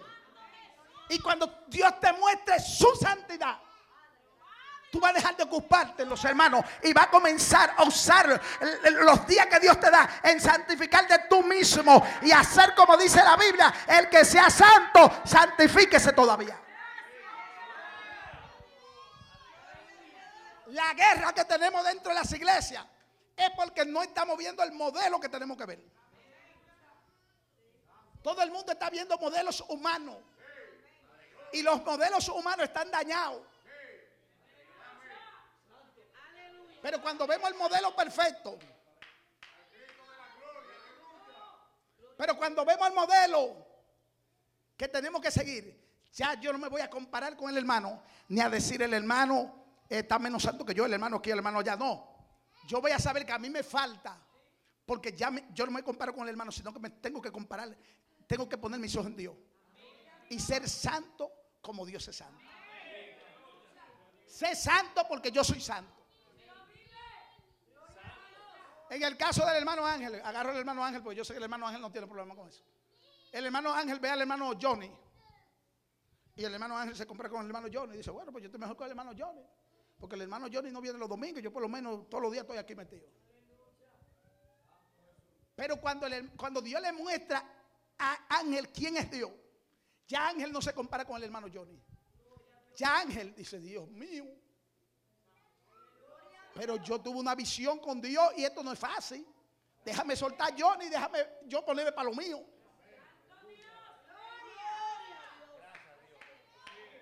El modelo que Dios ha puesto no es tu hermana ni tu hermano en la iglesia. Ah, que, ay, esa hermana, pues yo estoy mejor que ella porque ella todavía se da su tinte. Ella todavía se pinta las uñas y yo, Dios Jehová sabe. Mírale, mire los pies. Usted, no se compara con la hermana que se saca la ceja. A ver, yo estoy mejor que la hermana porque la hermana se saca la ceja y yo no. No, tú, vas a te vas a comparar con Dios. Tú vas a decir, no, yo tengo que escalar a una santidad perfecta porque mi Dios es santo. Ah, pero así es muy lindo. La iglesia comparándose con el vecino que tiene al lado. Y el vecino descalabrado. Y tú dejando de, de descalabrar también. Mi modelo a seguir es Dios yo soy santo o yo busco la santidad, no porque fulano, o, no, es porque Dios me dice que yo tengo que ser santo. Dios mío, estoy cerrando esto. Mire, no se preocupe, que aunque usted no haga comentario en el video, aunque usted no le dé like, porque aquí hay gente que después yo lo encuentro por ahí en otra prédica de otros pastores dándole like y, mensaje, pastor, eh, aquí, chichú, no, lo amamos. Y a lo de su pastor nunca le dice, pastor, Dios me habló en ese mensaje. Pastor, que, Dios lo sigue usando, que ahora aprendí algo nuevo. nunca. Es más que ellos ni lo ven. Menos lo comparten. Pero, pero si se van por ahí, por donde, por donde otro que no sabe quién, que, que, que, más lo parió, se me fueron. Que no lo conocen, que no sabe nada de su vida, que no oran por ellos ni nada. Y a eso le dan un like. Y miren, le mandan corazoncitos. Los vamos.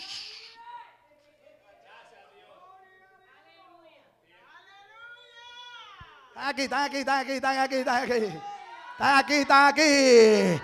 Ay, están aquí, gloria a Dios. Son gente, son gente, hermano mío, que no valoran, gloria a Dios. Hay pastores que estamos cansados de oírlo. ¿Y cómo usted cree que después que lo oímos dos horas, vamos a llegar a nuestros hogares a escuchar palabras de nuevo? Pastor, nosotros estamos cansados de sus prédicas que me fueron. Oh, gloria a Dios. Pues no te canses que te estoy hablando palabras de Jehová. Alabado sea el nombre de Jesús.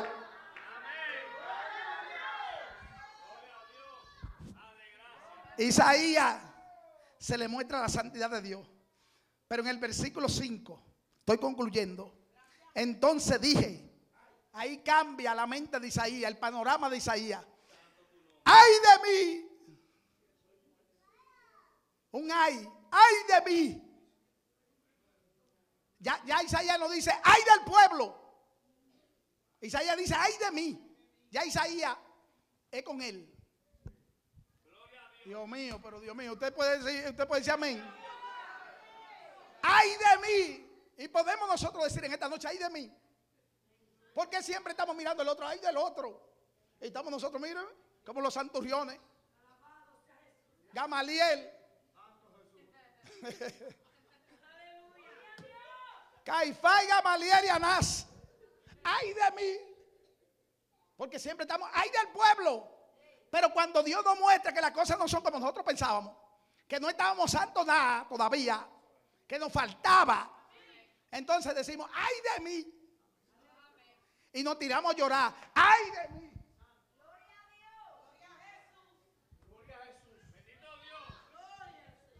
¿Usted cree que, que, santidad es usted andando en pantaloneta, en pantaloncillo en la casa, todavía en camisa? ¿Usted cree que eso es santidad? Como fuimos a Honduras, a una casa que nos invitaron a comer, y uno de los líderes, sin camisa que parecía Tarzán. Sin camisa, nos recibió sin camisa. Y dije, pero Dios mío, pero yo salí para afuera corriendo. Y le dije al hermano Parfirio, entra que ahí está Tarzán. El hombre de Dios, hasta para dormir. Bueno, ahí está mi esposa. Miren, todo lo que yo digo aquí. Si yo estuviera aquí hablándole mentira a ustedes, la, que primero no viniera por aquí, decía, pero ¿a qué voy yo a escuchar a ese hombre con tanta mentira? Pero cuando llegamos a la casa,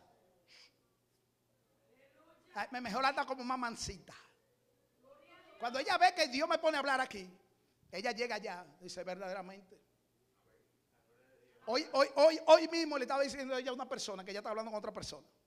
Él dice, le estaba diciendo ella a esa persona, ¿quién era? ¿Con quién era? Que estábamos hablando, se me fue. Ah, con una tía mía de Santo Domingo. Le dice, no, es que cuando Junior está predicando en el altar, yo sé que no es él. Porque cuando él está abajo y cuando estamos aquí en la casa es otra persona, pero cuando él está en el altar, yo entiendo que no es él, es Dios. Y yo, dije, ajá. Ajá. Es Dios. Ah, pues lo sabe que es Dios. ¿Cuántos saben que Dios que está hablando? No es el hombre, hermano. Si fuera por mí, un minuto no duraría aquí. Es Dios hablándonos a todos, a usted y a mí. Entonces, si yo lo que hablo mentira aquí, la, primera que arranca es jipeta por ahí y se desaparece ella. ¿Y por qué ella se permanece aquí? Porque yo he oído testimonio que la, que la gente, que la mujer estaba sentada ahí, que el hombre estaba hablando mentira. Bueno, pero ella me lo puede decir, mira, tú estás hablando mentira, tú estás diciendo todo. Pero ella sabe que hasta en la manera de yo dormir es diferente. Ahora, eh, ahora lo lindo de esto es que ella me conoció un antes y un después. Cuando quizás tú estás casado y ya se conocieron cristianos. Y dice, bueno, pero yo lo conocí así. Es que ella y yo nos conocimos en el mundo. Ella sabe que yo era el diablo cajuelo. Por eso que ella me dice que yo tenía el espíritu de Salomón, mujeriego. Y ahora ella me ve diferente. Antes dormía en pantaloncillo tirado así como que parecía Adán. En el huerto de Edén. Ahora ella ve que ella me tiene que comprar pijama para yo dormir como un hombre de Dios. Tapado. Aquí en la iglesia, ni, ni los caballeros Nunca me han visto los pies pelados aquí. No me gusta. Y si salgo al baño que me estoy bañando allí, con una chancleta voy con media puesta. Gloria a Dios. Aleluya. Gloria a Dios. Me fueron, me fueron. Entonces no crea, no crea que yo estoy aquí fingiendo una santidad que no practico. Me fue, pero hermano, hermano, terminemos esto. Eh, pues, Jeremy, Raulito, le, le va, los tres moqueteros, hagan así. Hermano Randy, yo no pensaba verlo hoy. Levántame la mano que me hace. Saque, saque espada por su mamá que no está aquí, que su mamá siempre está adorando. Hoy que usted va a venir aquí a pagar los cultos.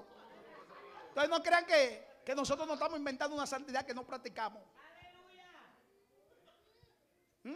Y es, todo así. Eh, mi esposa me conoce. En el hablar, si se, dijo una palabra que no va o que yo. Ah, ¿Qué pasa? ¿Eh? Hermano, la, santidad de Dios es grande. perfeccionemos esta vida en la santidad de Dios. Cada, cada día más, cada vez que nos acercamos más, sirviéndole con más temor, con más santidad, más santo, más santo, más santo. Más apartado de las cosas del mundo. Ah, usted va a mi casa y ve televisión y dice, wow, pero el pastor prohíbe las televisiones o el pastor habla en contra de la televisión. Mira, aquí tienen todos los sitios. Y ahora mismo nosotros tenemos como 7 o 8 meses que no prendemos ninguna de televisión. Yo mismo tengo uno en, la habitación y cuando voy a ver una prédica, quizá lo pongo a veces. Cuidándonos, cuidándonos por aquí y por allá. Cuando estoy por ahí en los viajes misioneros con el hermano Porfirio, cuando estábamos en el hotelito, el hermano Porfirio a veces salía, no, no, no, no, no, no, te asustes, no te asustes. A veces salía como Chayán, con la cabeza, con la camisa con su franelita blanca abajo, claro, claro, con su poloche blanco, pero con la camisa desabotonada. Caminando por ahí. donde hay mujeres que trabajan ahí. Y cuando él entraba, yo le dije, ¿usted es Chayán?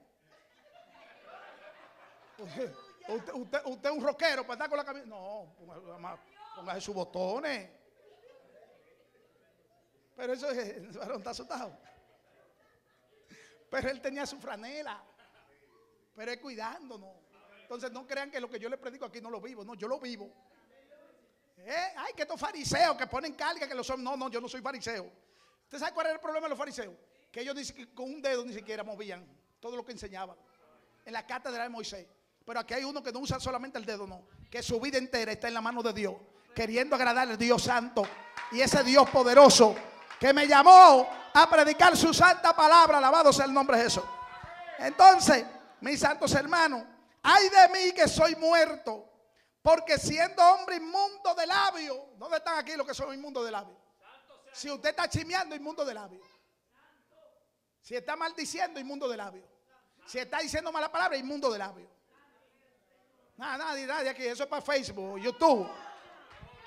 Si está diciendo mala palabra, está inmundo de labios. Dice, y habitando en medio de pueblo que tiene labios inmundos. ¿Quién le contaminó los labios a Isaías? El mismo pueblo. Entonces, ten cuidado con quién habla, con quién comparte, con quién pasa en el momento hablando, con quién habla en el teléfono. Porque esa contaminación se te puede pegar a ti.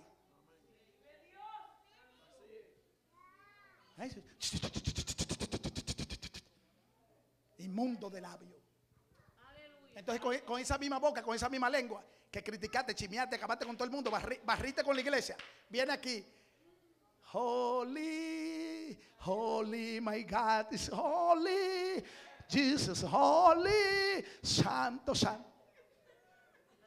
Después, después, que hablaste mal de tu hermana y de tu hermano, lo barriste con el que es templo del Espíritu Santo. Y el Espíritu Santo que habita en ti, redarguyéndote y contristándolo. Y después viene, holy, holy, holy. No, no, no, no, no. No podemos ser inmundos de labios y querer venir a dar de alabanza santa a Dios. Para darle alabanza santa a Dios tenemos que guardar nuestros labios, nuestra lengua, todo nuestro ser. No podemos prestar nuestros instrumentos, amén, nuestros miembros de nuestro cuerpo para pecar contra Dios. La hermana Naida y la hermana, y la hermana eh, Narcisa van para Nueva York o vienen y van acabando. Yo sé que no, porque el Espíritu Santo no me, no me deja ver. Deja buscar la señal. No, no, como que no me, no, no, no, tranquilo. ¿Eh? Pero cualquier crítica que hay, ¿qué usted tiene que hacer? Porque es que hay gente que no tiene carácter. Pero usted tiene que tener carácter. Cualquier crítica, no, no, no con ella, con cualquiera que vaya en esa guagua. Porque hay gente que le tiran la cosita, pero que la tiran como, como disimular. De que, si, si saben que usted es una mujer recia, que no quiere chisme ni nada, se la tiran y que, mire, hermana, yo sé que usted es una sierva de Dios santa y pura. Entonces, detrás de ese santo y puro viene el, fuetazo. Y tú le dices, usted le dice, ¿y por qué si usted sabe que yo soy santo y puro me viene con chisme? Entonces, en esa guagua no puede venir chisme ni de aquí para allá ni de allá para acá. Tienen que irse gozando con la palabra. Y las dos hablan, qué lindo. Gloria a Dios, eh, eh, Narcisa, usted escuchó esa palabra, Dios me habló, pero qué cosa linda. Yo sentí la presencia de Dios, qué lindo esa iglesia. Ay, Dios mío, sí, hay gente de Dios. Ahí estamos buscando a Dios en espíritu, es verdad.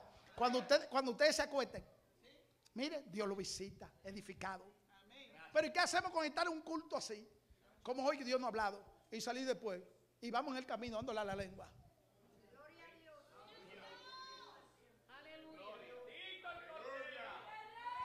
Dios mío, alaben lo que Dios es bueno. El mismo pueblo contaminó los labios de Isaías. Dice, han visto mis ojos al rey Jehová de los ejércitos. ¿Quién ha tenido ese privilegio? Levante la mano de ver a Dios. En una visión de ver a Dios, a Dios, a Dios. Yo he visto a Cristo en, que me ha visitado a mi casa, a mi habitación, pero nunca decir que he visto así a Dios en su gloria. Una, una, una, una, visión así, hermano, de ver eh, serafines, querubines, de ver una cosa. ¿Quién ha visto eso? ¿Quién quiere? ¿Y cómo lo vamos a ver? Morimos. Porque si Isaías se sentía muerto, imagínense nosotros. Nosotros caemos pataleando.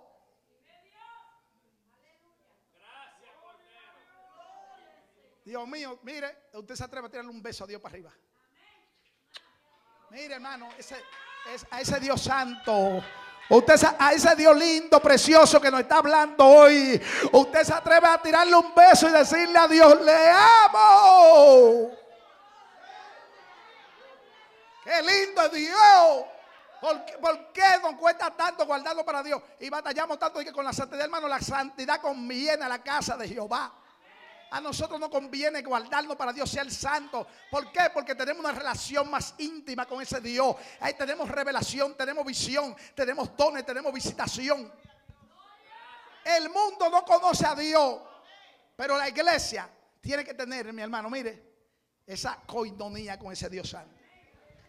Pero Dios es bueno. En el versículo 6, y voló hacia mí uno de los serafines, cuando él reconoció su condición. ¿Cuál es el problema? Que la iglesia no está reconociendo su condición.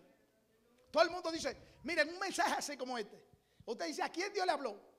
A nadie. Pastor, a mí no me habló porque yo estoy santa, santa, santa. Pastor, yo soy tres veces santas. Entonces, ¿cuál es el problema? ¿Por qué que Dios no, no, nos está quitando la inmundicia? Porque no estamos reconociendo nuestro pecado. La Biblia dice que el que reconoce su pecado, abogado tiene en el cielo. Y Dios es justo. Y la sangre de Cristo lo limpia de todo pecado. Hay que reconocerlo. Yo nunca voy a ser limpio por Dios. O Dios nunca me va a quitar una mala maña hasta que yo no caiga de rodillas y reconozca. Diga, Señor, lo que usted ha hablado a mí me cayó. Y yo necesito que usted limpie mis labios porque yo he usado mis labios en crítica, en chisme, en contienda. Ah, pero si te haces loco, Dios no puede limpiarte. ¿Por qué Dios automáticamente manda un serafín con una tenaza? Amén, un carbón encendido a pasarlo por los labios de Isaías. Porque reconoció. Era un llamado, pero en el llamado hay que reconocer nuestra condición. Y cuando reconocemos nuestra condición caída o que le hemos fallado a Dios, Dios está preparado para limpiarnos. Dios mío, Dios mío. Y voló hacia mí uno de los serafines, teniendo en su mano un carbón encendido, tomado del altar con unas tenazas. ¿Eh? Un carbón encendido, para pasarlo por donde? Por esos labios encendido, fuego, porque el fuego de Dios es que quita la impureza. Fuego, se fue. Dios mío, a veces estamos llenos de impureza y no nos metemos en el fuego de Dios. Yo recuerdo una vez que hice un ayuno aquí, se lo he dicho a ustedes, tres días ahí en la, oficina, y lo hice por santificación. Y Señor, ahí estaba por el primer día, segundo día, Señor, santifícame, santifícame, santifícame, santifícame, santifícame la mente, santifícame los ojos, santifícame mi cuerpo, santifícame mi espíritu. Al segundo día le digo, Señor, yo quiero que alguien me diga algo. Hermano, Dios usa a la hermana Ambrosina y me llama, hermano. Espérese, que antes de yo comenzar el ayuno, yo leo Isaías 6 y digo, Señor, santifícame como Isaías, santifícame como Isaías. Y lo leo ella me llamó el segundo día, yo estaba ahí. Me dice, pastor, yo no sé por qué le estoy llamando. Pero pastor, yo solamente le digo. Y comenzó y me dijo, Isaías 6, Isaías 6, Isaías 6, Isaías 6, 6, Isaías 6, 6. Mire, mi hermano, comencé yo a llorar. Oh, aquí, Oh, oh, es que cuando hay un hombre o una mujer que le dice, Dios santifícame, Dios límpiame, Dios, tengo los labios inmundos, Señor, tengo la mente inmunda, estoy pensando cosas que no debo pensar, tengo los ojos llenos de adulterio, tengo los ojos llenos, amén, de fornicación, tengo los ojos llenos de lascivia, de lujuria, Señor, pero yo no quiero pecar contra usted, Jehová, límpiame, Jehová, límpiame, Jehová, límpiame. De momento viene la mano de Dios y comienza a limpiarte, y Dios va un serafín con un tizón encendido y lo pasa por tu mente. Y esos ataques del diablo en esa mente se van. Y tú dices, pastor, recibí santidad y voy a seguir adorando a Dios. ¿Cuánto ayudan aquí por santidad? Hay gente que ayuna y ora por los problemas en el hogar. Ayudan y oran cuando van a predicar para que Dios lo use pero nunca hacen ayuno por santificación. Usted tiene que ayunar por santificación. Oración. Bueno, yo no sé si mi esposa me escucha. A mí como un loco orando. Pero ella, ella que está aquí sabe que una de las palabras que yo más le digo a Dios en oración es, santifícame, límpiame, límpiame. Y quizá yo a veces he pensado, digo, si ella me oye va a decir, pero ¿qué pasó? Y fue que le falló a Dios. Señor, perdona mi pecado. Señor, perdona mi pecado. Señor, perdona mi pecado. Santifica mi mente. Santifica mis ojos. Santifica mi ser. Santifica mi espíritu. Santifica todo mi ser. Dios mío, santifícame. Cuerpo, al mi espíritu. Espíritu, al mi cuerpo. Santifícame, Dios. Yo quiero ser mejor para ti. Señor, yo sé que tú eres santo. Santifica mi alma. Santifica mi corazón. Que no haya corrupción. Santifica mi mente. Santifica mis ojos. Que yo no codice ninguna hermana en la iglesia. Dios de, de gloria. Santifícame, Jehová santifícame. Santifica mis ojos, Jehová. Santifica mis labios que son inmundos. Porque he pecado contra ti. He ofendido, he hablado mal del pastor. He hablado mal del hermano. ay, papá. Oh, Jehová, santifícame. Que yo quiero parecerme a ti. Yo quiero ser santo. Mi Dios no murmura. Mi Dios no es chismoso. Mi Dios no es iracundo. Mi Dios no es lascivioso. Mi Dios es adúltero. Mi Dios no es fornicario. Él es santo.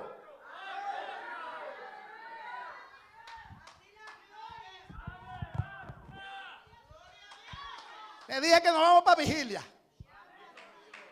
Bueno, mañana nos vamos para alentado.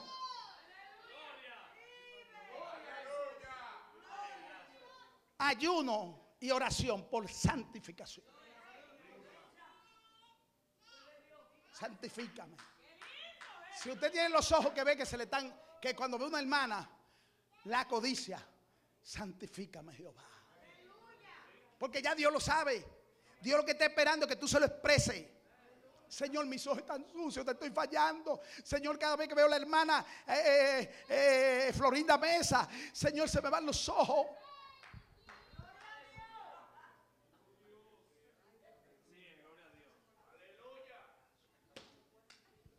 Señores, señores, señores, gloria a Dios. Cuando yo lo oigo a usted decir gloria a Dios, mire, yo me. Gloria a Dios. Esa gloria a Dios no sale vacío. Gloria a Dios.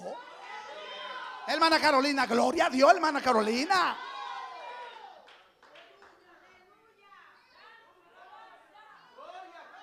Santifícame los labios que estoy inmundo de labios voy a morir. Oye lo que pensó Isaías, Dios me va a matar. Lo que está diciendo Isaías, Dios no se puede venir con cosas raras a su presencia.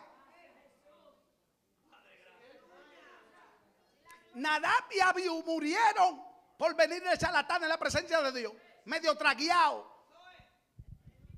Parece que se bebieron su vinito y Dios había prohibido el vino. Los sacerdotes no podían para ministrar a Dios beber vino para que puedan discernir entre lo santo y lo profano. Y ellos entraron así y fuego salió y lo consumió. Isaías conocía toda esta historia. ¿Cómo usted cree que usted y yo no le podemos acercar a Dios? En una, una manera mundanal. Con nuestra lengua haciendo y diciendo cosas que no debemos. Y venir después aquí. Jesus, I love you. Se me fueron se preocupe que este, este, mensaje yo lo voy a, voy a amanecer viéndolo. Gloria a Dios. Amén. Pero qué lindo, hermano, que yo no me canso yo mismo. Y yo voy allá y escucho los mismos fuetazos y yo mismo recibo. Y Dios me dice, a ti también te di, alaba. A ti también te di tu fuetazo. Y yo le digo, gracias papá que me diste fuetazo y voy a buscarte y voy a santificar mis ojos y voy a santificar mi boca y voy a santificar mis oídos y voy a santificar mi lengua y voy a santificar mis pies y voy a santificar mi corazón y voy a santificar mi alma y voy a santificar mi espíritu.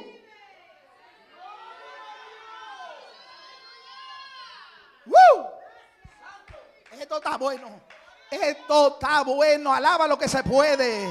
Alaba lo que se puede. Se puede ser santo en medio de una generación podrida como estamos viviendo. Se puede servir a Dios en santidad de verdad, no haciendo creo, no haciendo aguaje. Oh, alabado sea Dios en esta hora. Gente levantando manos, viendo pornografía en el hogar. En la televisión, en el teléfono, viendo gente desnuda. Cuando a mí me llega una mujer desnuda al teléfono, yo cierro los ojos y, y, y la hago así. Suéltala. Reprendo, Jezabel. Ah, pero hay, muchos que se quedan así. Ay, Dios mío, mira estas mujeres como salen, de que desnudas, mira, mira, mira, enseñando todo, mira, mira, mira, mira, mírala como está, mira, mira, enseñando todo, mira. Pero, pero mirando. Nosotros no podemos ver a Dios con ojos inmundos. Es hora, como dice el tema, de mirar a Dios. No de mirar al hermano no de mirar a la comadre, no de mirar a la prima, no de mirar a mi mamá. Ay, Dios mío, no de mirar a mi hija, no de mirar a nadie, ni a mi prima, ni a mis hijas, oh, ni a mi mamá, ni a mi papá. Es hora de ver al Rey Jehová de los ejércitos, verlo en su santidad, en su trono, con la falda que cubren el templo. Alabado sea Dios en esta hora. La hermana Susana y la hermana Andrea viven juntas. Pero la santidad de la hermana Andrea no depende de la de la hermana Susana, ni de la hermana Susana de la de ella. Ellas tienen, que tener una relación con Dios. Y si una, yo sé que no, déjeme, buscar señal. No, no, yo sé que no, yo sé que no. Yo sé que son dos mujeres santas que se guardan para Dios. Pero si una está media, ¿eh? se le acerca en el amor de Dios, mamá o hija, no es así. ¿Por qué? Porque es a Dios que servimos. Es Dios. Es Dios. Es Dios, es Dios. Alábelo, hermana Andrea. Alábelo, hermana Andrea. Que ese Dios está con usted como poderoso gigante. No tema, mi hija. Oh, que Dios va a tronar a su favor. Cuánto alaban la gloria de Dios. Ese Dios santo. Amén. Que usted ha conocido la santidad. Alabado sea Dios. Ese Dios está con nosotros, hermano. Y ese Dios está en esta iglesia. Y este Dios está en este altar. Y este Dios está en alentado. Y este Dios está con nosotros. Donde quiera que vamos. Ese Dios nos respalda. Porque amamos la santidad de Jehová. Alabado sea Dios en esta hora. Aleluya. Dios mío.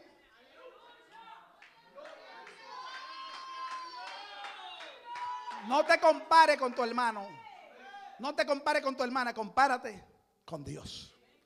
Porque cada vez que lo vea Él, va a perfeccionar más tu santidad. Va a decir, me falta, me falta. ¿Cuánto dice me falta? ¿Cuánto dice me falta? Me falta, me falta más, me falta, me falta, me falta, me falta, me falta, me falta, me falta. Pues recibe, recibe, recibe más santidad en esta. Ay, Dios mío, que Dios no, Dios no quiere que yo termine así por así, no. Él quiere dejar, derramar santidad en tus ojos, santidad en tu mente, santidad en tu cuerpo. Ay, papá, me falta Jehová. Pero Señor, yo lo voy a buscar. Yo me voy a esforzar, voy a actuar, voy a llorar, a buscar la santidad de Jehová. Me voy a acercar. Quiero ser más santo, más santa, más puro. Alabado sea Dios. La, la Biblia dice que Él es puro. Y que el que tiene esta promesa se purifica a sí mismo, así como Él es puro. ¿Qué promesa? De su venida tiene que haber una purificación. Primera de Juan capítulo 3. Se la dejo de tarea. Siéntese que termino con el último punto. Yo sé que, yo sé que, pero esto está bueno. Pues a veces uno coge para la casa y a veces dura, a veces uno se cuesta allá con mi esposa mía a las 2 de la mañana. Eh, ¿Cuándo fue? Antes de la noche. No me dejó dormir. Y después ella me hablaba y yo le hablaba y yo le hablaba. Y entonces se me quedó callado un rato. Y le digo, yo sé lo que tú me estás queriendo eh, que, me calle. Y ella me dijo, sí, ¿dónde está el botón para pagarte? Ya, son, ya van a ser las 3 de la mañana y tú no, tú no apagas ese radio. Entonces, nos acostamos tardísimo. Oye, a las 3 de la mañana. Y aquí a las 11 de la noche, escuchando palabras de Dios. Mire, hermano, a como está la cosa difícil para escuchar la voz de Dios. Dios poniendo palabras en mi boca en esta hora, hablando de santidad, santidad Jehová. Amén. Sin paz sin santidad nadie le verá. Oh, a su nombre sea la gloria. Y anoche yo estaba bien cansado, porque como que no dormí, fue, eh, yo, yo, amanecí peor. Me dolía el hombro, me dolía aquí. Digo, Dios mío, yo, no, yo no descansé. Y entonces anoche cuando llegué le dije, yo quiero que me dejen dormir solo. Y agarré a la chiquita Daza y le dije, vete con tu mamá. Dame tu, habitación. Déjeme tranquilo, vaya a descansar, porque yo eh, necesito descansar. Usted me ve como apaleado. ¿Verdad que sí? Como los ojos hondos, como feo. Usted me dijo que yo estaba como acabado, ¿no fue? Oye, ¿qué usted quiere que yo haga? Dice que estoy flaco, hermana Carolina. Dígale, a, estoy flaco. Me estoy muriendo. Sí, pero no se preocupen. ¿Eh? ¿Usted compra con masa? ¿O usted al supermercado le están dando comida con la masita que usted tiene? Yo estoy flaco y usted gorda. Se me fueron cinco. Hermano, escuche que no he llegado al, al- al punto. Es un llamado que hay en Isaías. Cuando Isaías reconoce su condición, que él ve la santidad de Dios y al ver la santidad de Dios reconoce su santidad y Dios lo limpia, entonces puede escuchar la voz de Dios que dice, ¿quién irá por nosotros? Hay gente que quieren llamado pero sin santificación. Y quieren escuchar la voz de Dios. Llámame que soy yo el próximo misionero. Y Dios le dice, sí, pero primero tú vas a escuchar la, la palabra santifícate. Y cuando te santifique, entonces va a escuchar la palabra, ¿quién irá por nosotros? Eso, es, eso está en todos los llamados de los hombres de Dios en la Biblia. Eso no se equivoca. Moisés, antes de su llamado, tuvo que ver la zarza ardiendo. Éxodo capítulo 3. Y cuando vio la zarza, la zarza no se consumía. Era la presencia de Dios. Dios llamándolo para que vaya a libertar el pueblo. Pero antes de acercarse a la zarza, dijo, quita la sandalia de tu pie, porque el lugar que está santo es, llamándolo a una santificación. ¿Quién irá por nosotros? Las almas están perdiendo. ¿Quién irá a predicar? Pero cuando tú vas a escuchar esa voz, cuando el pastor te va a enviar, cuando tú pases por la santidad. ¿Ya qué te voy yo a mandar si tú no quieres santidad? ¿Qué tú vas a predicar? ¿Qué va a enseñar?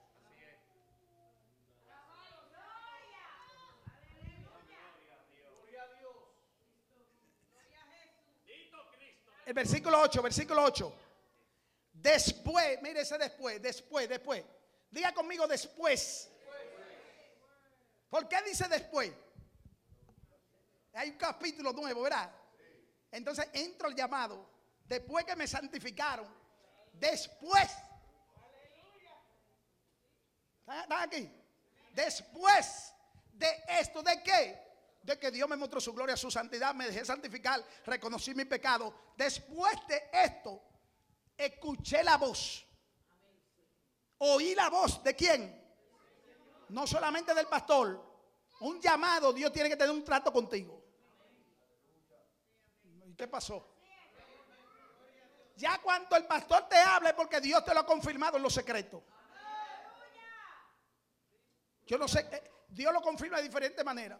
A veces tiene sueño que te ve predicando a una multitud. A veces tiene sueño que te ve, Dios mío, es una cosa grande. Entonces va a llegar el momento cuando ya Dios te pasa por la santificación, te limpia, te hace un paso de honra. Entonces el pastor dice, ya Dios le dice, está listo, envíalo. El apóstol Pablo no fue de la noche a la mañana. El apóstol Pablo, antes de su llamado, se congregaba en una iglesia en Antioquía, ministrando esto al Espíritu Santo. Hechos capítulo 13, dijo el Señor, el Espíritu Santo, enviadme a Saulo y a Bernabé. Porque Saulo era el diablo. Entonces había que pasar por una santificación. Ayunó tres días, lleno del Espíritu Santo, santificación. Salió a hacer el trabajo de Dios. Problema de hoy en día que queremos llamado sin santificación y sin dirección de Dios. Escuché la voz del Señor que decía, ¿a quién llamó a Samuel? Para, para, para revelarle el llamado que él tenía. ¿Quién lo llamó? Dios. ¿Cuántos creen que Dios llama todavía? Samuel, Samuel. Oí la voz del Señor que decía, ¿a quién enviaré? De esta, iglesia, ¿a quién enviaré? ¿A quién enviaré a otra ciudad? ¿A quién? ¿A quién? ¿Dónde están aquí? Lo que, ¿A quién enviaré? Mira, espérese, porque como yo prediqué todo eso, ahora está usted dice, no, pero que yo necesito pasar por aquí, por aquí, por allí, por ahí. ¿Cuántos están listos para ir al llamado aquí? Nadie. Eh, ¿está lista? Pasó por la santificación. Cuidado. ¿Quién irá por nosotros? ¿Quién irá? Oye, oye, el mismo Dios hablando, la Trinidad, ¿quién irá por nosotros? Es decir, nosotros no podemos, nosotros contamos con ustedes para que ustedes vayan al llamado. Porque Dios no va a venir a predicar el mismo. Ya Jesucristo cumplió su ministerio terrenal. Él predicó tres, años y medio. Te toca a ti ahora. el Señor dice, ¿quién irá por nosotros? Entonces ya Isaías preparado, limpio. Dice, heme aquí. Heme aquí.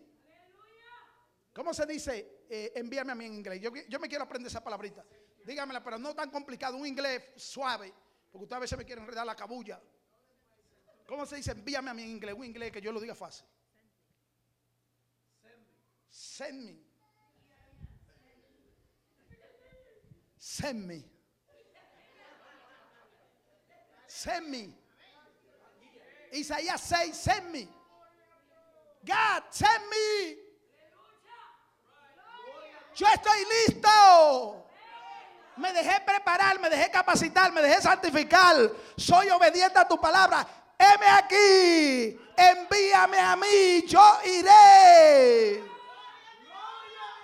Hoy, ¿cómo te quiere que Dios lo envíe si no te deja preparar, no te deja santificar, no te deja nada?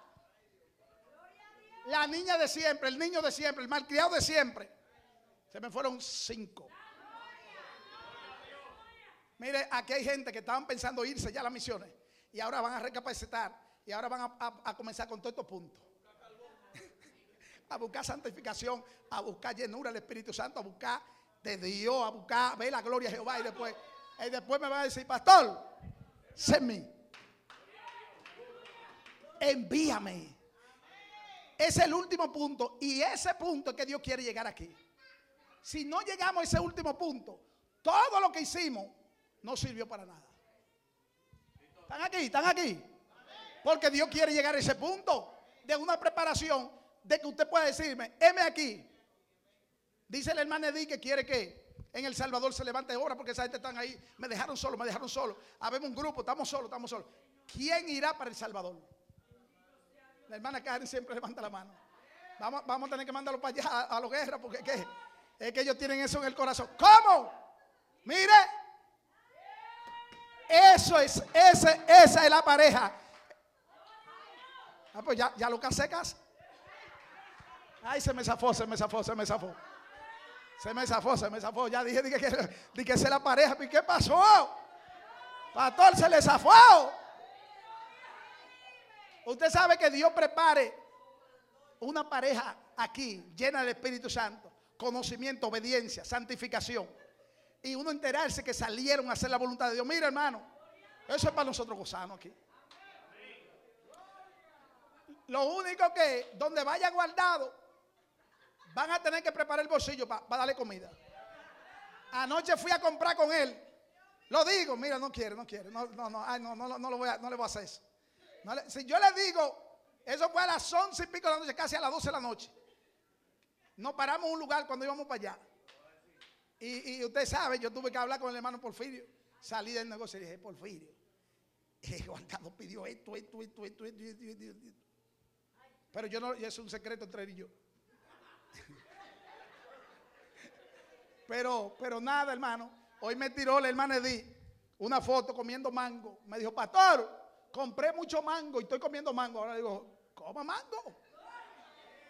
Mire, mi hermano, anoche, anoche mandó la hermana Yani ella se la mandó a la hermana Carolina, una foto donde esta gente estaba, cayó un aguacero.